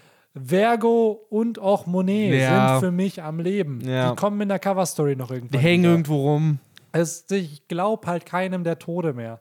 So. Und am Ende dieses Bandes werden wir nochmal so einen Charakter haben, wo ich über Jahre hinweg gedacht habe, er ist tot. Und dann sitze ich da im Sovi-Unterricht in der, Ja. in der Abi-Zeit und auf einmal kommt dieser Charakter im Dressrosa-Arc wieder und ich denke mir so, hä? Ich dachte, er wäre tot. So, Dachten aber alle. Ja, Der wurde doch überall als tot äh, der deklariert. war bestimmt auch tot, bis der dann gemerkt hat, oh ja, Dressrosa kann ich den nochmal cool einbauen. So, und dann lebt er halt wieder. Ja, komm, dann nehmen wir den äh, Octopus Express. Ja, mit warte, Dem Ballon. eine Sache, die mir jetzt erst nämlich aufgefallen ist. Aisa lässt sich hier die Haare schneiden wie Ruffy, oder? Ja, sie sagt, dass sie wie Ruffy werden will. Genau. Genau. Und das ist mir halt noch nie aufgefallen, weil wenn man es hier anschaut, ist ja schon Ruffys Frisur. ja, tatsächlich, Ne? tatsächlich. Also schon ganz cool gemacht. Wieder ein Kind, was von Ruffy geprägt wurde. was den Will aber halt keinen Strohhut bekommen hat hier. Schade, aber Nee. Aber immerhin. auch sie wird dann wahrscheinlich Marineford irgendwann als Anführer der Shandia ja, mit Tama. So ich würde mir wünschen, weil das so ein bisschen, weil, Ja, mit Tama und Koala als Anführerin. ja, So Kindergarten führt. Ja. Oder das heißt, die sind da ja dann auch. Ja, bei ja, Tama, ist eine klein. Dann. Die ist sie ist ja immerhin schon jetzt dann neun oder so. Ist ja. schon Ja. ein bisschen älter wieder. Ne? Hätte Ja. aber was, wenn die beiden so ein bisschen interagieren, weil ich glaube, die haben einen ähnlichen Vibe. Ja, so. klar. Das glaube ich auch. Beide mit Ruffy befreundet, beide sehr mutig irgendwie. Ich kann mich aus dem Anime immer noch erinnern mit, es werden immer weniger. So, dies, dass Aisa ja Mm. auch die Stimme gehört hat. Keine Ahnung, ob dieses Zitat wirklich stattfindet, aber so äh, habe ich das immer in meinem Kopf gehabt. Dieses, wo, aus welchem Film oder Serie war das auch, wo es werden immer weniger Stimmen. War das, Star Wars oder nicht? war Star Wars? Ist Irgendwo? nicht, es gibt nicht diesen Satz von wegen so irgendwas in Richtung, es sind soeben hunderte von Stimmen, haben laut aufgeschrien und sind dann alle gleichzeitig verstummt. Ja, Irgendwie sowas sowas. ja, genau. So das glaube ich, ich glaube, das war doch das Zitat nach, nach Order 66. Jetzt fehlt Henry. Ja, so, aber ich das glaube, das war so. Dass Fall, Obi-Wan die, das genau, sagt die sind oder so. erloschen so irgendwie. Genau, so aufgeschrien und direkt Ja. wieder erloschen. So, das war, glaube ich, äh, das Zitat. Ja, mal schauen. Falls, äh, vielleicht wird ja Ta vielleicht wird ja eine Aisa im Krieg auf, äh, gegen die Weltregierung die sein, die immer ständig Updates gibt. So Hm. ein bisschen wie diese Sekretärin von, von Kaido. Bao Huang oder wie sie Ja, hieß, genau. Die ja auch immer schön für die Updates da war. Ja, ja, die war wirklich genau nur dafür da. Ja, die sitzt dann bei Morgens und aktualisiert dann immer die Todesstände. so ein Live-Ticker. Ah, du bist die beste News-Reporterin, Ja. die ich jemals Ja, hatte. ja, genau. So, was ist ein News-Reporter? Sehr gut. Äh, ja, aber wir können auf jeden Fall den Octopus Express hier nehmen. Hier, by the way, die Flying Lamp, die ihre Augen verliert. Damit Ja. beweist sie ja, dass sie am Leben ist hier. Also, Aber das fand ich ein sehr charmanter Moment. Halt dieses so, ja, alles klar, dann viel Spaß beim Fallen. Was? Fallen? Fallen? Und dann halt die Flying Lamp war auch so, fallen? Ja. Und das fand ich sehr schön. Und dann aber auch so eine Konis mit ihren Armen in die Luft gestreckt. Einfach so viel Spaß. Mhm. ja, so geben, so, Ja. so have fun. Ja. Genau, wo ich auch erst kurz Nabel, dachte. und sie so, sagt sogar Nabel. Ja, ge ja, genau. Ich Ach so, ja, okay, Nabel an euch rein. zurück, ey. Aber Äh, nee, tatsächlich hatte sie da noch was im Petto mit der äh, Pfeife. Generell interessant die äh, Technologie auf Skype ja, ne? Wie viele Tiere sie dort durch diese Pfeifen kontrollieren. Der Hummer Express wurde ja, glaube ich, auch durch eine Pfeife gerufen. Ja, Und wer braucht schon äh, Teufelsfrüchte? Oder hat sie vielleicht die, hat sie eine Pfeife mit einer Teufelsfrucht, die Tiere kontrollieren kann? Wer nee, das, weiß. das ja, das den Hummer Express hat sie, glaube ich, nicht mal sie gerufen, oder? Weiß ich nicht, ich kann mich an keinen Hummer Express mehr erinnern, leider. Was? Also erst vor drei, drei Bänden haben wir noch, Victor, noch ich darüber vergesse, gesprochen. wofür, worüber wir vor 20 Minuten hier gesprochen haben im Podcast. Ich habe wirklich das, Okay. ich habe das Gehirn einer- Eintags-Benny. Ja, Eintagsgehirn, wirklich. Ja, da musst du mal unsere Banner Talks nachhören. Dann kriegen die mal ein paar, werden die mal Aber gehört. den Cringe könnte ich mir tatsächlich, glaube ich, echt nicht geben. Wenn ich, also nicht wegen uns, sondern einfach sich selbst nochmal in so einer Vergangenheit zu hören. Irgendwie. Die Folgen mit euch beiden gerne. Die habe ich mir auch dieses Jahr für den Recap oder unseren Vorausblick, habe ich das ja äh, auch gemacht. Aber Alter, keine Ahnung, was wir da im Vorausblick gesagt haben, kann ich mich auch schon nicht mehr dran erinnern. Also wirklich schwierig, schwierig. Wie wird denn das erst, wenn ich, wenn ich 50 bin oder so? Wenn das jetzt schon so anfängt, ey. Der Alzheimer. Ähm, Ja, genau. Und äh, die haben auch noch für Gunford eine Pfeife bekommen. Also Mhm. Pfeifen in Skype ja großes Thema. gewesen. Stimmt, stimmt. Und äh, Gummibänder, die Lissop dann da lässt. Ja, ja, ist Und auch so eine klassische, so hier, guck mal, Gummi und Metall. Ja, wow. Und äh, dafür hier kleiner Setup, ne? Lissop kriegt ja dann Diale, Genau. die dann genutzt werden für verschiedene Erfindungen und äh, auch im Kampf zwischen Ruffy und Lissop, die dann Mhm. sehr prominent genutzt werden. Ja, können. der feiert die ja wirklich, dass er die dann Plus hier Namis. Klimataktstock. Der wird doch auch mit, der wird geupgradet, genau. Und sie kriegt den Wafer, den darf sie mitnehmen. Das ist auch sehr cool. Und eine sehr schöne Szene mit Gunford, der dann auch noch wieder zum neuen Anführer bzw. Gott ernannt wird. Äh, und dann noch so bittersüß meint, so, ja, dann werde ich wohl doch nicht zu meinen Kürbissen so schnell zurückkehren können.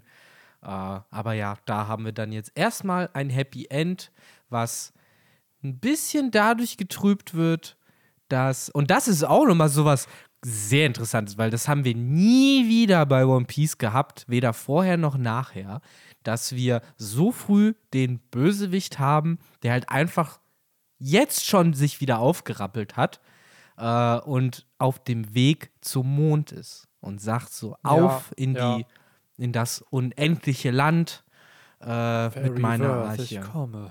Ja, dort nennt er es nicht Fairyworth. Es ist halt das, äh, ne, das nie endende Land, in das er halt fliegen möchte jetzt und das er erreichen will. Und das fand ich irgendwie spannend, weil wie gesagt, normalerweise werden Bösewichte von Oda halt meistens direkt Im abgefertigt. Deutschen sagt er unendliche Worth. Unendliche Worth. Ja. Okay. Ja, Earth, Worth. Ja. Generell, das ist halt eine alte Übersetzung Carlson Comics, Die noch nicht mal guten. Carlson Manga. Also da hat der Manga-Band auch noch 5 Euro gekostet. Also Krass, Leute, ey, das ist ein Relikt noch. der Zeit hier. Hier ist auch in der Cover-Story von Ace, die by the way hier auch noch äh, stattfindet, wird Moda zum Beispiel gezeigt. Die wird ja in Chapter 1082 nochmal relevant. Ne? Wird von Ace gerettet, wird von Sabo gerettet. Und äh, hier ist ja auch noch das unzensierte Bild, hatte ich letztes Mal auch schon Oh. angesprochen, das unzensierte Bild von äh, der Whitebeard-Piratenbande. Ja, von dem Jolly Roger. von dem Jolly Roger, genau. Das äh, buddhistische Kreuz. Genau. Was ja dann geändert wurde, weil man nicht denken sollte, oh, es hat irgendwas mit Nazi-Deutschland zu tun. Ja, dann lieber was, was wie ein Kruzifix aussieht. Ja. ist halt Pirat, passt schon. Genau. Ja, Aber- aber halt Jesus, Jesus, Jesus war echt okay. Every time fair play. Wer das noch kennt. Mega gut. Äh, genau. Ja, nicht Äh, nur Enel wird ja hier, sondern auch so tatsächlich auch ein anderer Antagonist. wir kehren zurück, ne? Wir sind Blaumeer. endlich wieder da. Es ist alles so, wie es vorher war. Nee, Ja, alles halt wie es so ist. gefühlt. Es bleibt so, wie es ist. Es Ja, halt genau. nichts verändert gefühlt. Sie sind auf dem Blaumeer, aber was Oda hier dann tut, was er ja regelmäßig tut, wir bekommen Chapter zwischen den, zwischen den Arcs. So, damit Mhm. hat er ja in aller, der hat schon vorher, er hat schon auch vorher damit angefangen, so finde ich, äh, äh, vor Loketown, wo Ruffy das erste Kopfgeld kriegt, wo wir dann Shanks und Falkenauge sehen. Also dieses Konzept von, ey, ich zeig ein bisschen, was andere Charakter machen, hat Oda schon sehr early Ja, ja. gemacht. Hier ist es aber, ja, es ist jetzt so ein Staple. Jetzt wird das halt regelmäßig passieren. Mhm. Wobei hier ist es noch sehr gut dadurch vielleicht argumentiert, es ist halt, äh, dass die Auflösung eben von dem, was ja auch schon am Anfang des Bandes passiert ist. Im Endeffekt wird der Skype ja so gesehen von Jaya gerahmt, dass du halt zum einen eben am Anfang Jaya hattest und jetzt halt nochmal am Ende nochmal, wie heißt er denn, äh, Bellamy und Mhm. Jaya siehst. In dem Fall dann aber jetzt das Ende der Bellamy-Piratenbande, wo nämlich dann Bellamys Vize-Captain, dessen Namen ich leider immer wieder vergesse, Circus. Circus, äh, ja, massakriert wird. Denn Doflamingo ist da, ist nicht begeistert davon, dass Bellamy da sich so aufs Maul geben lassen hat. Nämlich sowohl er von Ruffy als auch theoretisch seine ganze Crew von Blackbeard. Äh, die haben nicht represented, auf jeden Fall, und haben den Jolly Roger nicht verdient. Und ja, wir sehen einen zweiten Vorgeschmack von Don Flamingos Fähigkeit, nachdem wir sie auf Mary Joa schon einmal erlebt haben, wo er Marinesoldaten gegeneinander kämpfen ließ. Auch hier kontrolliert er puppenspielermäßig halt Circus. Und ja, Bellamy fleht ihn halt an, bitte, bitte, bitte. Ich mache auch alles. Und das war halt jetzt mies, aber ab jetzt wird es besser. Und es macht alles, jetzt wo wir klüger sind, null Sinn, diese ganze Szene, denn Doflamingo sagt halt so, nee, ich vergeb dir nicht und du hast verkackt und äh, ne, unter meiner Flagge wirst du nicht mehr segeln und alles, was wir dann sehen, ist halt, dass der Circus praktisch beauftragt, Bellamy zu töten. Wir hören auch noch das Gespratze und das Gebrülle von Bellamy. Ich frage mich also, wo genau hat Circus dahin gehackt, dass man Sache ist, davon nach ja. drei Jahren nichts mehr sieht? Ich will ja nicht sagen, aber vielleicht äh, kann Circus schneiden, ohne zu spalten. Und er hat sich dann gesagt, ey, ich äh, kann meine Nakama nicht zerschneiden. Und daraufhin hat er zwar geschnitten und vielleicht floss auch Blut, aber keine Schmerzen. Weil er, genau wie Zorro, einen Kampf gegen Mr. One oder so hatte und dann äh, realisiert hat, dass die Erde hat einen Atem. Die, der, die, die, die Säule, die, die Bäume. Und daraufhin hat er dann halt, hat, ist das Schneiden ohne zu spalten, wenn man die Seele hört? Und dann hat äh, Circus das anerkannt und äh, Bellamy am Leben gelassen. So kann ich mir das nur erklären. In Universe. Mhm. Anders nicht. Ja, das ist wirklich etwas weird, ne? Vor allen Dingen, hat Circus den ganzen Schissel überlebt eigentlich? Taucht der auch Der auf? taucht, auf glaube ich, nicht mehr auf. Bellamy hat dann. Bellamy reist ja sogar nach Sky Island und hat da ja seine Bande verloren. Also kann sein, dass Circus da gestorben Ah. Was ist. ist da eigentlich passiert? Es wurde nur gesagt, er ist hochgefahren, hat die Säule mitgenommen, die Ja, die. Strohbande nicht genommen hat. Und daraufhin hat er die Bellamy, hat er die Doflamingo gegeben. Und der war dann so, okay, cool, Bro. You're, Ja, ja. you're in. Und Ich- dann war es ja, im Kolosseum, das aber die ist wieder, you're out. so. Ich frage mich halt nur so, wenn, ja, wir sehen ja hier das Ende von Skype hier. Es ist ja Friede, Freude, Eierkuchen. Keiner hat mehr Bock auf Krieg. Und woran hat er dann seine ganze Crew verloren? Oder tatsächlich daran, dass sie eigentlich die ganze Glocke mitnehmen wollten Und und dann haben haben Viper dann- und Shandia ja. haben die halt den Arsch getreten. Ich hoffe doch, dass wir da auch eine Aufklärung kriegen, weil Bellamy wird, er ist ja Flaggenzeichner später geworden in der Cover-Story und hat dann auch, äh, ja, wird wahrscheinlich die Flaggen zeichnen für die Strohhutflotte und äh, vielleicht sehen wir ihn im finalen Krieg ja auch wieder, nur eben dann mit neuem Vorbild. Und da sieht ihn vielleicht auch Viper wieder, falls die äh, Shandia dann wiederkommen und sagen, hey, hast du nicht unsere goldene Glocke geklaut? Oder Nee, hab ich nicht. Ihr habt mir Säule?" doch in den Arsch getreten. Ja, Ah, das Ding Mann. mit Bellamy muss ich sagen, klar ist das alles wieder dieses Narrativ von, oh, man, Charakter stirbt vermeintlich und dann stirbt er nicht. Den Character Arc, den ihm Oda aber gegeben hat auf Dressrosa, den fand ich sehr, sehr stark. Ja, also da freue ich mich auch echt drauf, wenn wir den noch ausführlicher dann analysieren, weil da merkt man wieder, wie Oda halt auch so ein bisschen es sich nimmt, Charakter, die erst unsympathisch wirken, denen dann aber trotzdem noch ein Fünkchen Sympathie zu geben, indem sie ihre Fehler erkennen und aus denen lernen und dann halt ein vielleicht besseres Leben führen. Also so jemand, der sich von Ruffys romantischer Sichtweise von Träumen, ey, Dinge existieren wirklich, man muss halt abenteuerlustig sein, sich davon anstecken lässt. Weil Bellamy ist eigentlich so jemand, nein, Doflamingo ist, ist mein Boss und ich glaube nur dem. Und nach Ruffys Sieg ist er dann halt, oder generell durch, durch Ruffy dann merkt er so, ja, nee, vielleicht lag ich auch einfach falsch. Und das finde ich halt sehr, sehr groß, weil Fehler sich einzugestehen, sein Leben umzukrempeln, Dinge versuchen anders zu machen, spricht ja schon äh, für Größe irgendwo.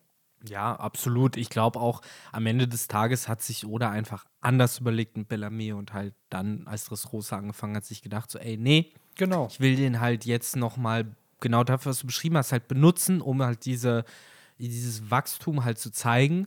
Und äh, ja, ist jetzt blöd, dass ich den so getötet habe, aber mein Gott, ich habe schon Schlimmeres verzapft. Ja. Also kommt er jetzt wieder. So, das ist es ja. Oder hat sich ja dadurch, dass er so viele Charaktere halt wiederbelebt hat, auch eine sehr, sehr, sehr, sehr, sehr geringe Fallhöhe geschaffen, Ja. womit er halt eigentlich mit allem davon Im kommt. Endeffekt hat er uns eh drauf trainiert, dass wir Ja. jetzt nicht mehr glauben, dass irgendwer irgendwie tot ist. Das ist es halt, genau. Aber damals hat man nur wirklich gedacht, so, ach du Schande, der ist jetzt Ja, abserviert. und Doflamingo gleichzeitig auch als wirklich bösartiger und so im Schatten sitzender Antagonist aufgebaut, wo ich noch weiß, das waren so die Szenen, wo ich damals wirklich gedacht habe, so wow, ich will von das? dem auch Ja. mehr erfahren und auch will den Konflikt mit dem halt auch irgendwie Der schneller ist sehen. halt so suspekt und mysteriös. Und jeder Auftritt vor Dressrosa von Doflamingo ist ja wirklich, der redet ja nur in Rätseln. ja, ja. So, okay, Genau. neue Piratenära. Was der hier aber schon antießt, und ich glaube schon, dass das auch geplant war mit diesem Antagonisten. Er war ja, wie Oda das in diesem äh, m, One Piece Magazin gesagt hat, er sollte ja der Joker in Kaidos Bande sein. Mhm. Er sollte eigentlich gar nicht in Dressrosa besiegt werden. Ich glaube, vielleicht war der Arc auch komplett anders geplant am Anfang. Und er sollte halt auf Wano einer von seinen Top-Secret-Leuten sein, dass wir King, Jack, Queen haben und dann halt Doflamingo als Gegen Wen Joker. hätte Doflamingo denn dann gekämpft? Vielleicht ja da gegen Lore. Das ist halt das Ding. Ah. Aber äh, Dressrosa hat sich halt anders entwickelt und in meinem Kopf denke ich mir so, boah, vielleicht war Dressrosa wirklich nur so geplant von, ey, kurz rein und wieder raus. Und dann hat sich aber im Laufe der Story halt dann, ah nee, ich muss das jetzt auflösen, weil es ist schon aufgebaut und whatever, weil ich mich oft gefragt habe, ey, wir haben da Part 1 und Part 2 von Dressrosa und Part 1 spielt halt so man denkt so, ja, okay, die sind da nur und dann auf einmal haut die andere Bande ab, also der Teil der Bande, und dann ist es eine ganz andere Story, die auf einmal erzählt Den wird. Green also, Bit ist äh, praktisch der Anfang der zweiten Hälfte, ne, sozusagen. ja, nicht mal. Ich finde, der Punkt, wo der, die Queen Mama Chanta auftaucht, ich finde, das ist so der Punkt, wo Ruffy sagt, ey, ihr geht schon mal nach So, wir bleiben hier. Es ist immer dieses dumme Big Mom Schiff. Das war da. auf Dressrosa Und da ist ja Ruffy dann ein Chapter später taucht ja dann Sabo auf, dann haut Ruffy aus dem Kolosseum ab und dann Ja, was ist sagen- diese Entscheidung, wir bleiben Was hier. ich sagen wollte, sowohl auf Dressrosa als auch auf Wano wird das immer wieder dieser Ja. Blender genommen. Dieses so, oh mein Gott, die, Queen- Big Mom Piraten. Und dann, ja, toll, ist Ja, halt ich nichts. Ne? So, das, das ist auch so, wirklich so sind auch ein Syndrom. Meme unter, der Kai unter den Kaisern geworden, ne? Obwohl ich die Bande echt cool finde. Ja, gerade die Bande ist halt Ja. irgendwie die, die am wenigsten gerissen haben immer. So, wenigstens hat Big Mom ja auf Wano noch irgendwas geschafft, aber die Bande war completely useless. So absolutely useless. Ja, die Bande auf Wano safe, ey. So muss man halt sagen, wie es ist. Ach ja. Na Ach gut, aber ey, wir driften wieder Ja, ab. Aber ey, Ende. kein Bender-Talk ohne Big Mom erwähnt zu haben. Ja, und sie ein bisschen Äh, zu bashen. Das geht nicht.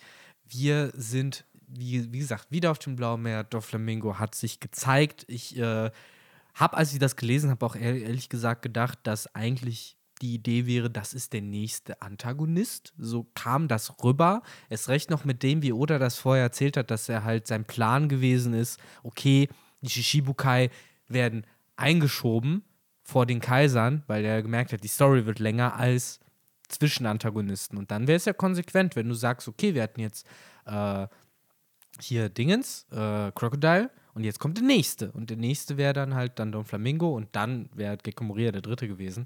Aber Don Flamingo wird hier wirklich nur geteased und dann aus der Story rausgenommen. Er hat ja auch bisher wenig Verflechtung mit Ruffys Weg. Deswegen sieht man ihn wahrscheinlich auch nur so selten. Ja, ich finde generell dieser Fünfjahresplan von Oda, in keiner Welt hätte der funktioniert in fünf Jahren. So, wenn du bedenkst, ja, ja, die Kaiser und nur gegen die sollte es gehen und whatever, it doesn't make sense, dass es so schnell erzählt wird. Weil wenn wir jetzt schon merken, wir sind jetzt bei Chapter 300, das sind ja schon fünf Jahre Serialization ohne Pause. Ja, ja. Und wir sind gerade mal bei Skype, Und es ist ein Shishibukai down. Ja, So. es ist halt eben so. Das ist ja schon der Moment, wo er die Shibukais schon dazwischen geschoben hat. Ja, ja, genau. So, ach, keine Ahnung. Ich finde es halt spannend, wie, wie sich sowas halt wirklich, ja, the story grew in the telling, ne? Und entwickelt sich in so eine andere Richtung, die, in die es eigentlich nicht sollte, aber es kommt trotzdem zum selben Ziel. Also die Welt ist trotzdem so aufgebaut, dass das Ziel gleich bleibt und das Ende wahrscheinlich auch, nur der Weg ist halt ein bisschen länger geworden. Na, hoffen So. wir es. Und nur das hier nicht nur Doflamingo wird hier aufgebaut, sondern auch ein anderer mysteriöser Charakter, der, finde ich, von den Entrances von anderen Charakteren mega episch ist, weil er einfach auf einem Fahrrad auf dem Meer rumfährt. Und ich finde generell diese verschiedenen Fortbewegungsmittel im One Piece-Universum nice, weil wir haben zum einen einen Kizaru, der auf Kanonenkugeln ankommt.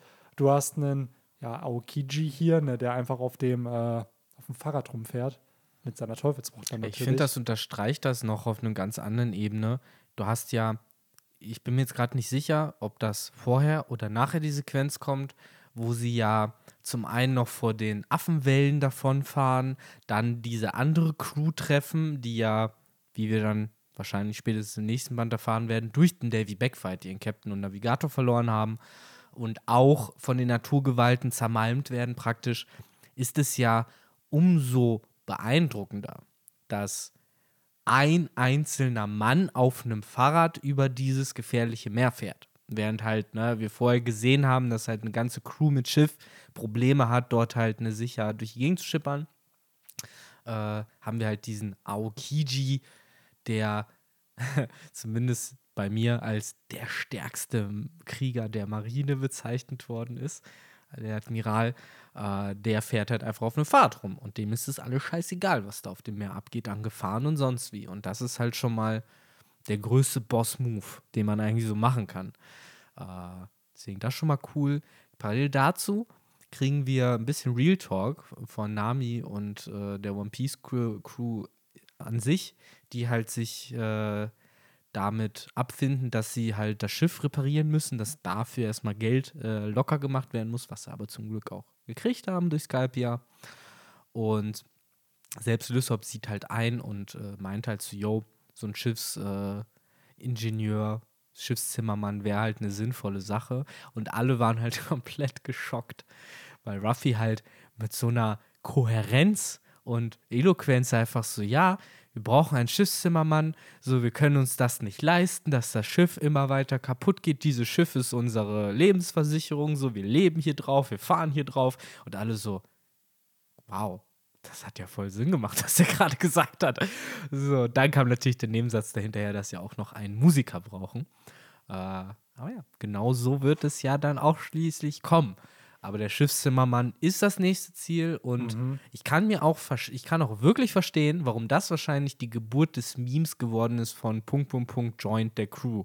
Weil hier ruft ja Oda auch aktiv die Saison aus für nach dieser Staffel kriegen wir ein neues Crewmitglied und entsprechend wird wahrscheinlich ab äh, dem Pferd, was wir auf Long Ring Longland sehen, je, jeder als potenzielles Crewmitglied gehandhabt. Mhm. Und es geht ja auch größtenteils darum, ne? Dieses, dass du kannst welche gewinnen, du kannst welche verlieren. Stimmt, der Davy so. Backfight auch. Wahrscheinlich haben auch da schon viele gedacht, so, ah, kriegen die jetzt irgendeinen Schiffszimmermann von den Foxy-Piraten, die ja, ja auch in so Band auftauchen. Troll, ne? Weil gerade auch bei Ruffy, er hat ja einen, eine Robin auch einfach, ey, ich will hier bleiben. Okay. Also haben wir ja schon einen Ruffy, der bei manchen Charakteren einfach sagt, ja, okay, cool, dann sind die halt Teil der Bande, ne? Mhm. Und ich glaube auch hier zu der Zeit, man wusste halt nicht, wie groß die Bande wird. Ne? Klar, es gab dieses Foreshadowing aus Chapter 1, wo Ruffy sagt, er will mindestens zehn Mitstreiter haben, ne? wo ich auch noch fest dran festhalte, dass es das sein wird. Aber ja, zu dem Zeitpunkt, ich weiß noch damals, Water 7, ich habe in der Schule mit Leuten diskutiert, so da war, wer wird denn jetzt der Schiffszimmermann? Wird's Pauli, wird's keine Ahnung so. Frankie war da nicht so relevant, bis dann Frankie den Flashback hatte, ne? Da mhm. war es dann so, ja, okay, der wird's. Ja. Ähm, Macht ja Sinn, weil eigentlich, er war auch ständig mit Robin da gefangen, so, ne? Das Mann, war, er war, die, hatte ja auch viel Screentime. Diese Screentime und die, diese Beziehung zwischen Robin und Frankie, das hat Oda nicht umsonst so inszeniert. Das wird zum Ende der Story noch einmal extrem wichtig. Ich glaube auch wirklich, wenn es um Pluton geht. Weil die beiden werden mit Pluton in Verbindung gebracht und die beiden werden am Ende irgendwas mit Pluton machen. Nur halt auf eine ganz andere Art und Weise als das, was vermutet wird. Weil es wird ja immer, auch hier im Band wird ja gesagt, oh, wieder eine Waffe damit kann ich nichts anfangen. Ja, ja. So, wenn dann aber Robin realisiert, ey, diese Waffen sind gar keine Waffen, sondern das hat sie auch für Fischmenscheninsel ja schon so ein bisschen hinterfragt, ey, sind es halt Waffen oder werden die so genau. gelabelt? Und ähm, gerade zu der, wenn wir jetzt im Water 7 Arc dazu kommen, sehr, sehr spannend, weil dieses Ganze von äh, Robin, die die Thematik hat von, ey, meine Existenz ist schon eine Gefahr und ein Frankie, der aber von Tom beigebracht bekommen hat, ey, nur weil du etwas baust und etwas erschaffst, ist es nicht schlecht. Es ist immer die Art und Weise, wie damit umgegangen wird, was entscheidet, ob etwas gut oder schlecht ist. Und Frankie, der in diesem Zug nach Robin beibringt, so, ey, deine Existenz ist nicht verkehrt. So, du bist nicht schlecht, nur weil du existierst. Fand ich sehr, sehr stark, weil da so zwei Strohhüte, die, die zu dem Zeitpunkt nicht Strohhüte sind, sich einander halt aufbauen irgendwie. Äh, ja, merkt ihr den Monolog ja. für, wenn wir dann da sind. Mache ich dann nochmal, genau. Genau, weil das. Und erinnere mich gern dran, dass ich den da gerne nochmal lass, lass kann. uns äh, erstmal noch kurz bei dem Band bleiben, bei dem wir gerade sind. Genau. Denn dort kein Frankie, kein bisschen Frankie, Robin. Bisschen Robin, Aokiji angeteased, der auch noch da wichtig wird. Und äh, eine Insel mit langen Dingen. Und so landen wir auf Long Ring Longlands, genau, der Insel der langen Dinge, wo alles verlängert ist. Es ist halt ein einziger Gag, meiner Meinung nach, angefangen ja. bei, ja, warum sind hier die Sachen so lang? Ja, siehst du nicht diese offene Fläche? So, da werden alle Sachen halt einfach länger. So, it is what it is. So, Take it or leave it. Und ja, ich habe mir diese Stelzen, ich weil ich Bock auf Stelzen habe, aber eigentlich habe ich Höhenangst und die Stelzen wurden immer höher. Ich habe zehn Jahre da. Also, Mann, diese ganze Story, das ist halt alles so wie, wie auch äh, hier der Typ in der, in der Kiste, der da gefangen war. Ähm, das sind so Akira Toriyama Short Stories, Alter. Also mm. Das ist das. Das ja. sind Long Ring Longland, das könnte halt so, so eine Akira Toriyama Geschichte sein. Stattdessen baut das Oda halt hier so ein bisschen als Backdrop ein. Ähm, ich meine, am Ende geht es ja auch null um die Insel an sich. Die Insel das wür- äh, hält halt in dem Fall für ein paar Gags halt her. Ich finde an sich aber das Prinzip ganz interessant, dass du halt diese ringförmige Insel hast und die Fluten und die Ebben halt darüber entscheiden, ob halt gerade die, ja, praktisch Hügel, die entlang dieses Rings sind, halt gerade verbunden sind per Land oder halt nur die Spitzen der Hügel praktisch rausgucken und halt die einzelnen Inseln bilden, also wie so ein Archipel. Äh, deswegen auch Long Ring Long Land, weil es halt mehrere, eigentlich eine Insel, aber mehrere kleinere Inseln halt so sind. Und äh, auch wieder sinnvolles Stück Lore, dass halt hier von Oda nochmal für alle Dummen gesagt wird, ja, und ein Eternal Post würde nicht funktionieren, weil das ja eine Insel ist. Die Ja. zeigt halt eh schon hin, wo wir schon sind. Ja. So, und das, das macht dann wieder so ein bisschen Sinn. So an sich, der Geo so die Geografie der Insel macht Sinn im Sinne von, das ist so ein klassisches One Piece-Konzept von kaputter Natur, so Ja, ein Stück weit auch. Genau. Das während, trifft sehr gut. Während halt diese ganzen langen Viecher und sowas, das ist halt einfach nur Fun. Äh, das war da auch nur Irgendein. Gimmick, den Oda einfach einbauen wollte. Genau. So, wir wissen, dass er Tiere gerne zeichnet. Genau, Und- genauso wie auch die ganze Piratencrew, die danach auftritt, ein einziges Gimmick ist. Äh, Das ist wirklich Long Ring, Longland ist einfach der Filler-Arc in One Piece. Der am Ende aber, wenn Davy Backfights wirklich nochmal relevant werden in der Zukunft, vielleicht ja auch nicht. Ey, ohne Scheiß, so, das, so funktioniert Pädagogik nicht, Benny. Wir können nicht den Leuten halt jetzt schon sagen, so, ja, ich weiß nicht, Doch, wollen Leute, wir den nächsten Band lesen? Leute. Ich weiß nicht, ob ihr so richtig Bock drauf habt, aber Leute. wollen wir es mal versuchen? Nein. Das, der nächste Band, ich sag's wie es ist, das wird absolut Dynamite. Wir kriegen Afro-Ruffy. Ja, und Wir ich weiß gar nicht, ob wir da schon Afro-Ruffy kriegen. Freut euch auf Afro-Ruffy dann im übernächsten Band, dann müsst ihr das nächste Vielleicht. lesen. Kann sein, dass wir ihn schon kriegen. Kann sein, dass vielleicht sogar schon wirklich das Finale von. Also viele Highlights. Ja. Viele, viele Highlights. ja, doch, ich glaube schon. Nächste, nächstes Mal ist dann Afro-Ruffy. Wir kriegen Beehive wird zum ersten Mal erwähnt. Die Pirateninsel, wo der Mhm. Davy Backfight entstanden ist. Ne? Ich glaube, das ist die wichtigste Information neben Kusan am Ende, äh, die da rumkommt. Und klar, ein Admiral taucht vielleicht am Ende vom nächsten Wie gesagt, Band auf. wie gesagt, Also, Benny, äh, das, äh, wir lieben alle unsere Kinder gleich viel, auch die Ja. dummen, Ja. auch die richtig dummen, Ja, die Foxy. wollen wir trotzdem Foxy umarmen. ist so ein Buggy of Wish bestellt, Mann. Das ist so dieses, oh ja, ich brauche noch mal so einen Buggy-Charakter, aber auf anders. Und dann kriegst du halt einen Foxy. Der aber eine, eine coole Teufelsbrucht eigentlich hat, die sehr, sehr mächtig sein kann, wenn du einen starken Charakter hast. Mhm. Weil jemanden langsamer zu machen, die Initiative zu senken, ist schon brutal. naja. Und Foxy lernen wir hier sogar kennen am Ende. Ne? Ja, Er ja, taucht genau, ja mit wird- seinem Schiff auf. auf. Was übrigens zumindest, da muss ich sagen, dumm sind die nicht. Auch mit diesen Ketten, die die da spannen, um halt ne, die, die Flying Lamp nicht äh, abhauen zu lassen. Das macht schon Sinn. Und äh, Sollen die das mal bei Kaido machen? Ja, Sollen die das mal bei, bei anderen Charaktern machen, die sich da so an die Regeln halten, äh, die sich nicht an die Regeln halten? Macht das mal bei einem Kaido oder bei einer Big Mom, so, ja, ja, wir haben jetzt die Queen Mama Chanta hier festgehalten. So, die, Ja, das ist halt so. Die würden das wahrscheinlich nicht bei Schiffen machen, die halt einfach ausbrechen könnten. Ne? Aber die Ja, Flying. Lamb, die hat jetzt realistischerweise, die hat ja noch keinen coole Burst oder sowas. Nee, die kommt nee. da nicht weg. leider nicht. Ne? Ne? Und von Das war der Punkt, wo die Strohbande wusste, okay, wir brauchen ein besseres Schiff, damit so ein Scheiß hier nicht nochmal passiert. Ja, spätestens da, genau. So, Zauberer so, boah, warum habe ich gelernt, Eisen zu zerschneiden, wenn wir jetzt nicht hier wegkommen? Jetzt müssen wir hier bei so einem dummen Seriously. Spiel mitmachen, ey. Was soll das? Seriously. Und eigentlich ist ja Lysop der Einzige, der den Braten halt riecht, ne? Und halt auch sagt so, nee, so ich weiß, was das hier ist und ich kenne das und bitte, bitte nicht mitmachen. Mhm. Aber dann ist es schon zu spät, denn der Band ist vorbei. Ja.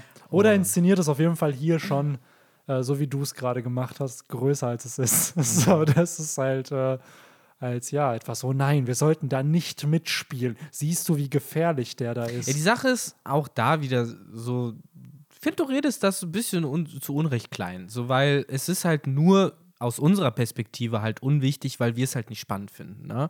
Aber an halt, sich ja. ist es halt immer noch wahrscheinlich, was heißt wahrscheinlich, ich weiß es, halt eine coole One Piece Story. So und deswegen freue ich mich halt schon drauf, mal den Davy Backfight mir reinzuziehen und halt einfach mal was anderes, eine andere Seite davon, weil wir ballern hier jetzt noch die nächsten 60 Bände durch.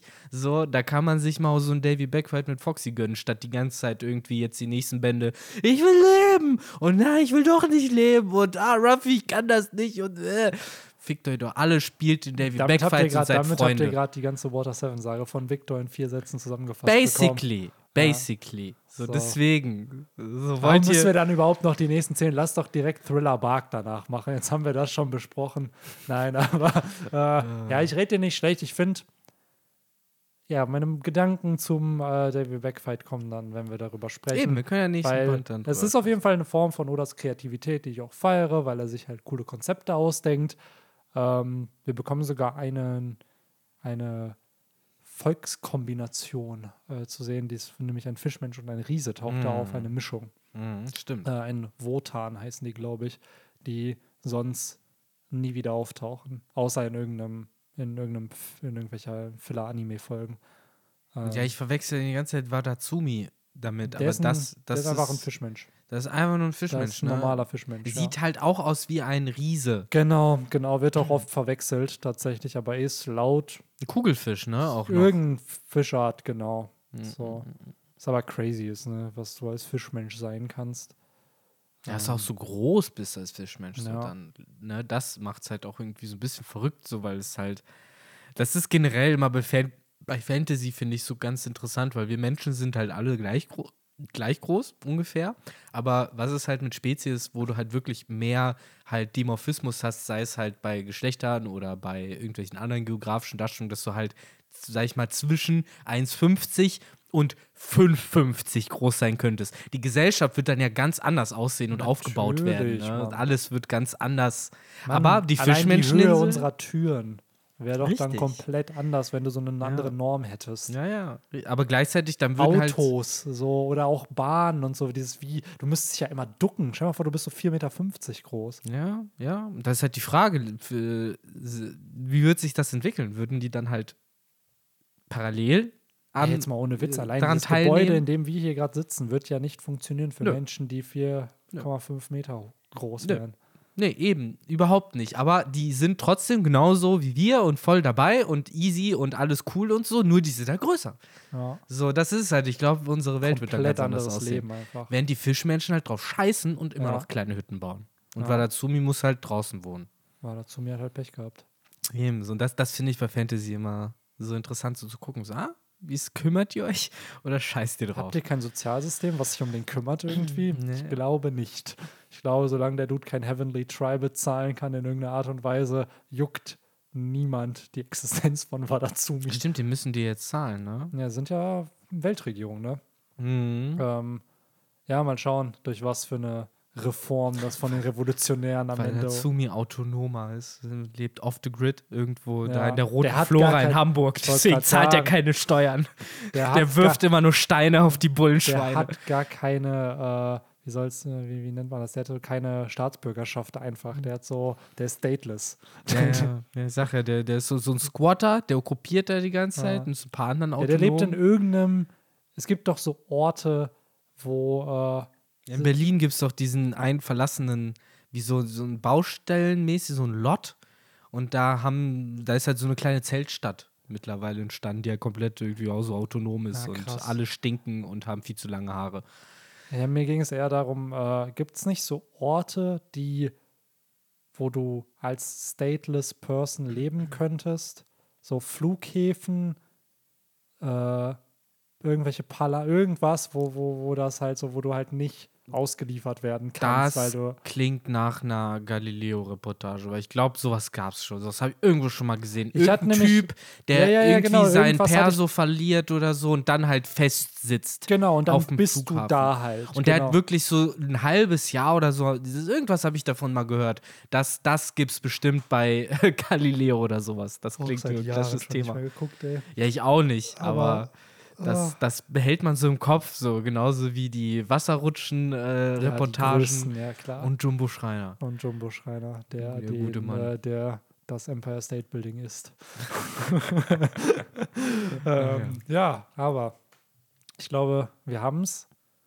Soweit. Nächste Woche Chapter 1082. Freut euch drauf, denn äh, da haben wir auf jeden Fall vor dem Podcast schon ein bisschen drüber gesprochen. Gibt auf jeden Mhm. Fall sehr, sehr viel Diskussionspotenzial. Vor allen Dingen dann auch wieder mit der extra Portion Henry.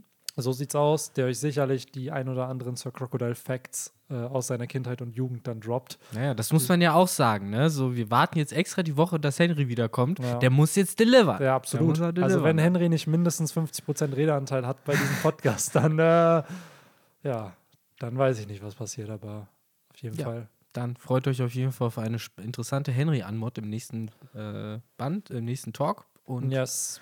ansonsten, ja, verabschiede ich mich. Genau, es hat Spaß gemacht. 33 geht es dann weiter. Yes. 33, echt verrückt. 33. Wir sind schon weit gekommen. Dass wir durch Skype hier durchkommen sind, das finde ich krass. Das ist ein echter Meilenstein, finde ich. Ja. Weil jetzt kommt die Zeit, wo ich sogar im Anime nicht mehr regelmäßig geguckt habe. Ich war damals in der siebten Klasse, als das damals weiterging mit Water 7 und Long Ring Longland mit dem Filler, also Runde 1 und dann aber noch, ja, lass mal noch mal eine Rückrunde spielen. Stimmt, Oh, stimmt, da gab es hier noch mehr. Ja. Ja, ja, Vielleicht bin ich deswegen nur so negativ aufgeladen, weil ich den halt nur noch aus dem Anime so richtig aus dem, im Kopf habe. Weil ich mich so erinnere, ich fand, dass dieses Ballspiel mit Sanji und Zoro sogar ganz cool. Mhm. Wo halt auch Freunde Hamburger und der Wotan dabei waren. Ja, genau. War es ein Filler? Nee, das war Das war- Original. Das war, ja. die, die. Passt auch, weil das genau. halt so richtig schön nochmal deren Rivalität dann darstellt. Ja, Aber wie gesagt, das im nächsten. Yes. Wie gesagt, gerne wieder dann einschalten, wenn ihr dazu mehr hören wollt. Aber das erst nächsten Monat. Nächste Woche dann erstmal 1082. Genau. So sieht's genau. aus. Und dann geht's auch schon, weil wir den Break richtig machen, weil nicht das Chapter gebreakt wird und dann Mhm. aber trotzdem schon vorher released wird. Äh, geht's danach dann mit 1083 ja auch schon weiter. Also da Genau. ist dann haben wir auch die Golden Week überstanden dieses Jahr. Ähm, Die für Japan wahrscheinlich einer der tollsten Tage ist, aber für uns immer das Allerschlimmste, Ja. wenn die Golden Week wieder ist. Ja, so ein bisschen, auch wenn es auch nur gefühlt so einen halben Monat nach Ostern, ne? Ja, aber es Aber- ist halt echt immer dieses, boah, nicht schon wieder Golden Week. Und die in Japan wahrscheinlich alles, boah, geil, Golden klar, Week. die haben halt frei. Ja, go. Ähm, daher, ja, Leute, nächste Woche und dann würde ich sagen, haut rein, wir hören uns und bis dann. Ciao, ciao. Adios.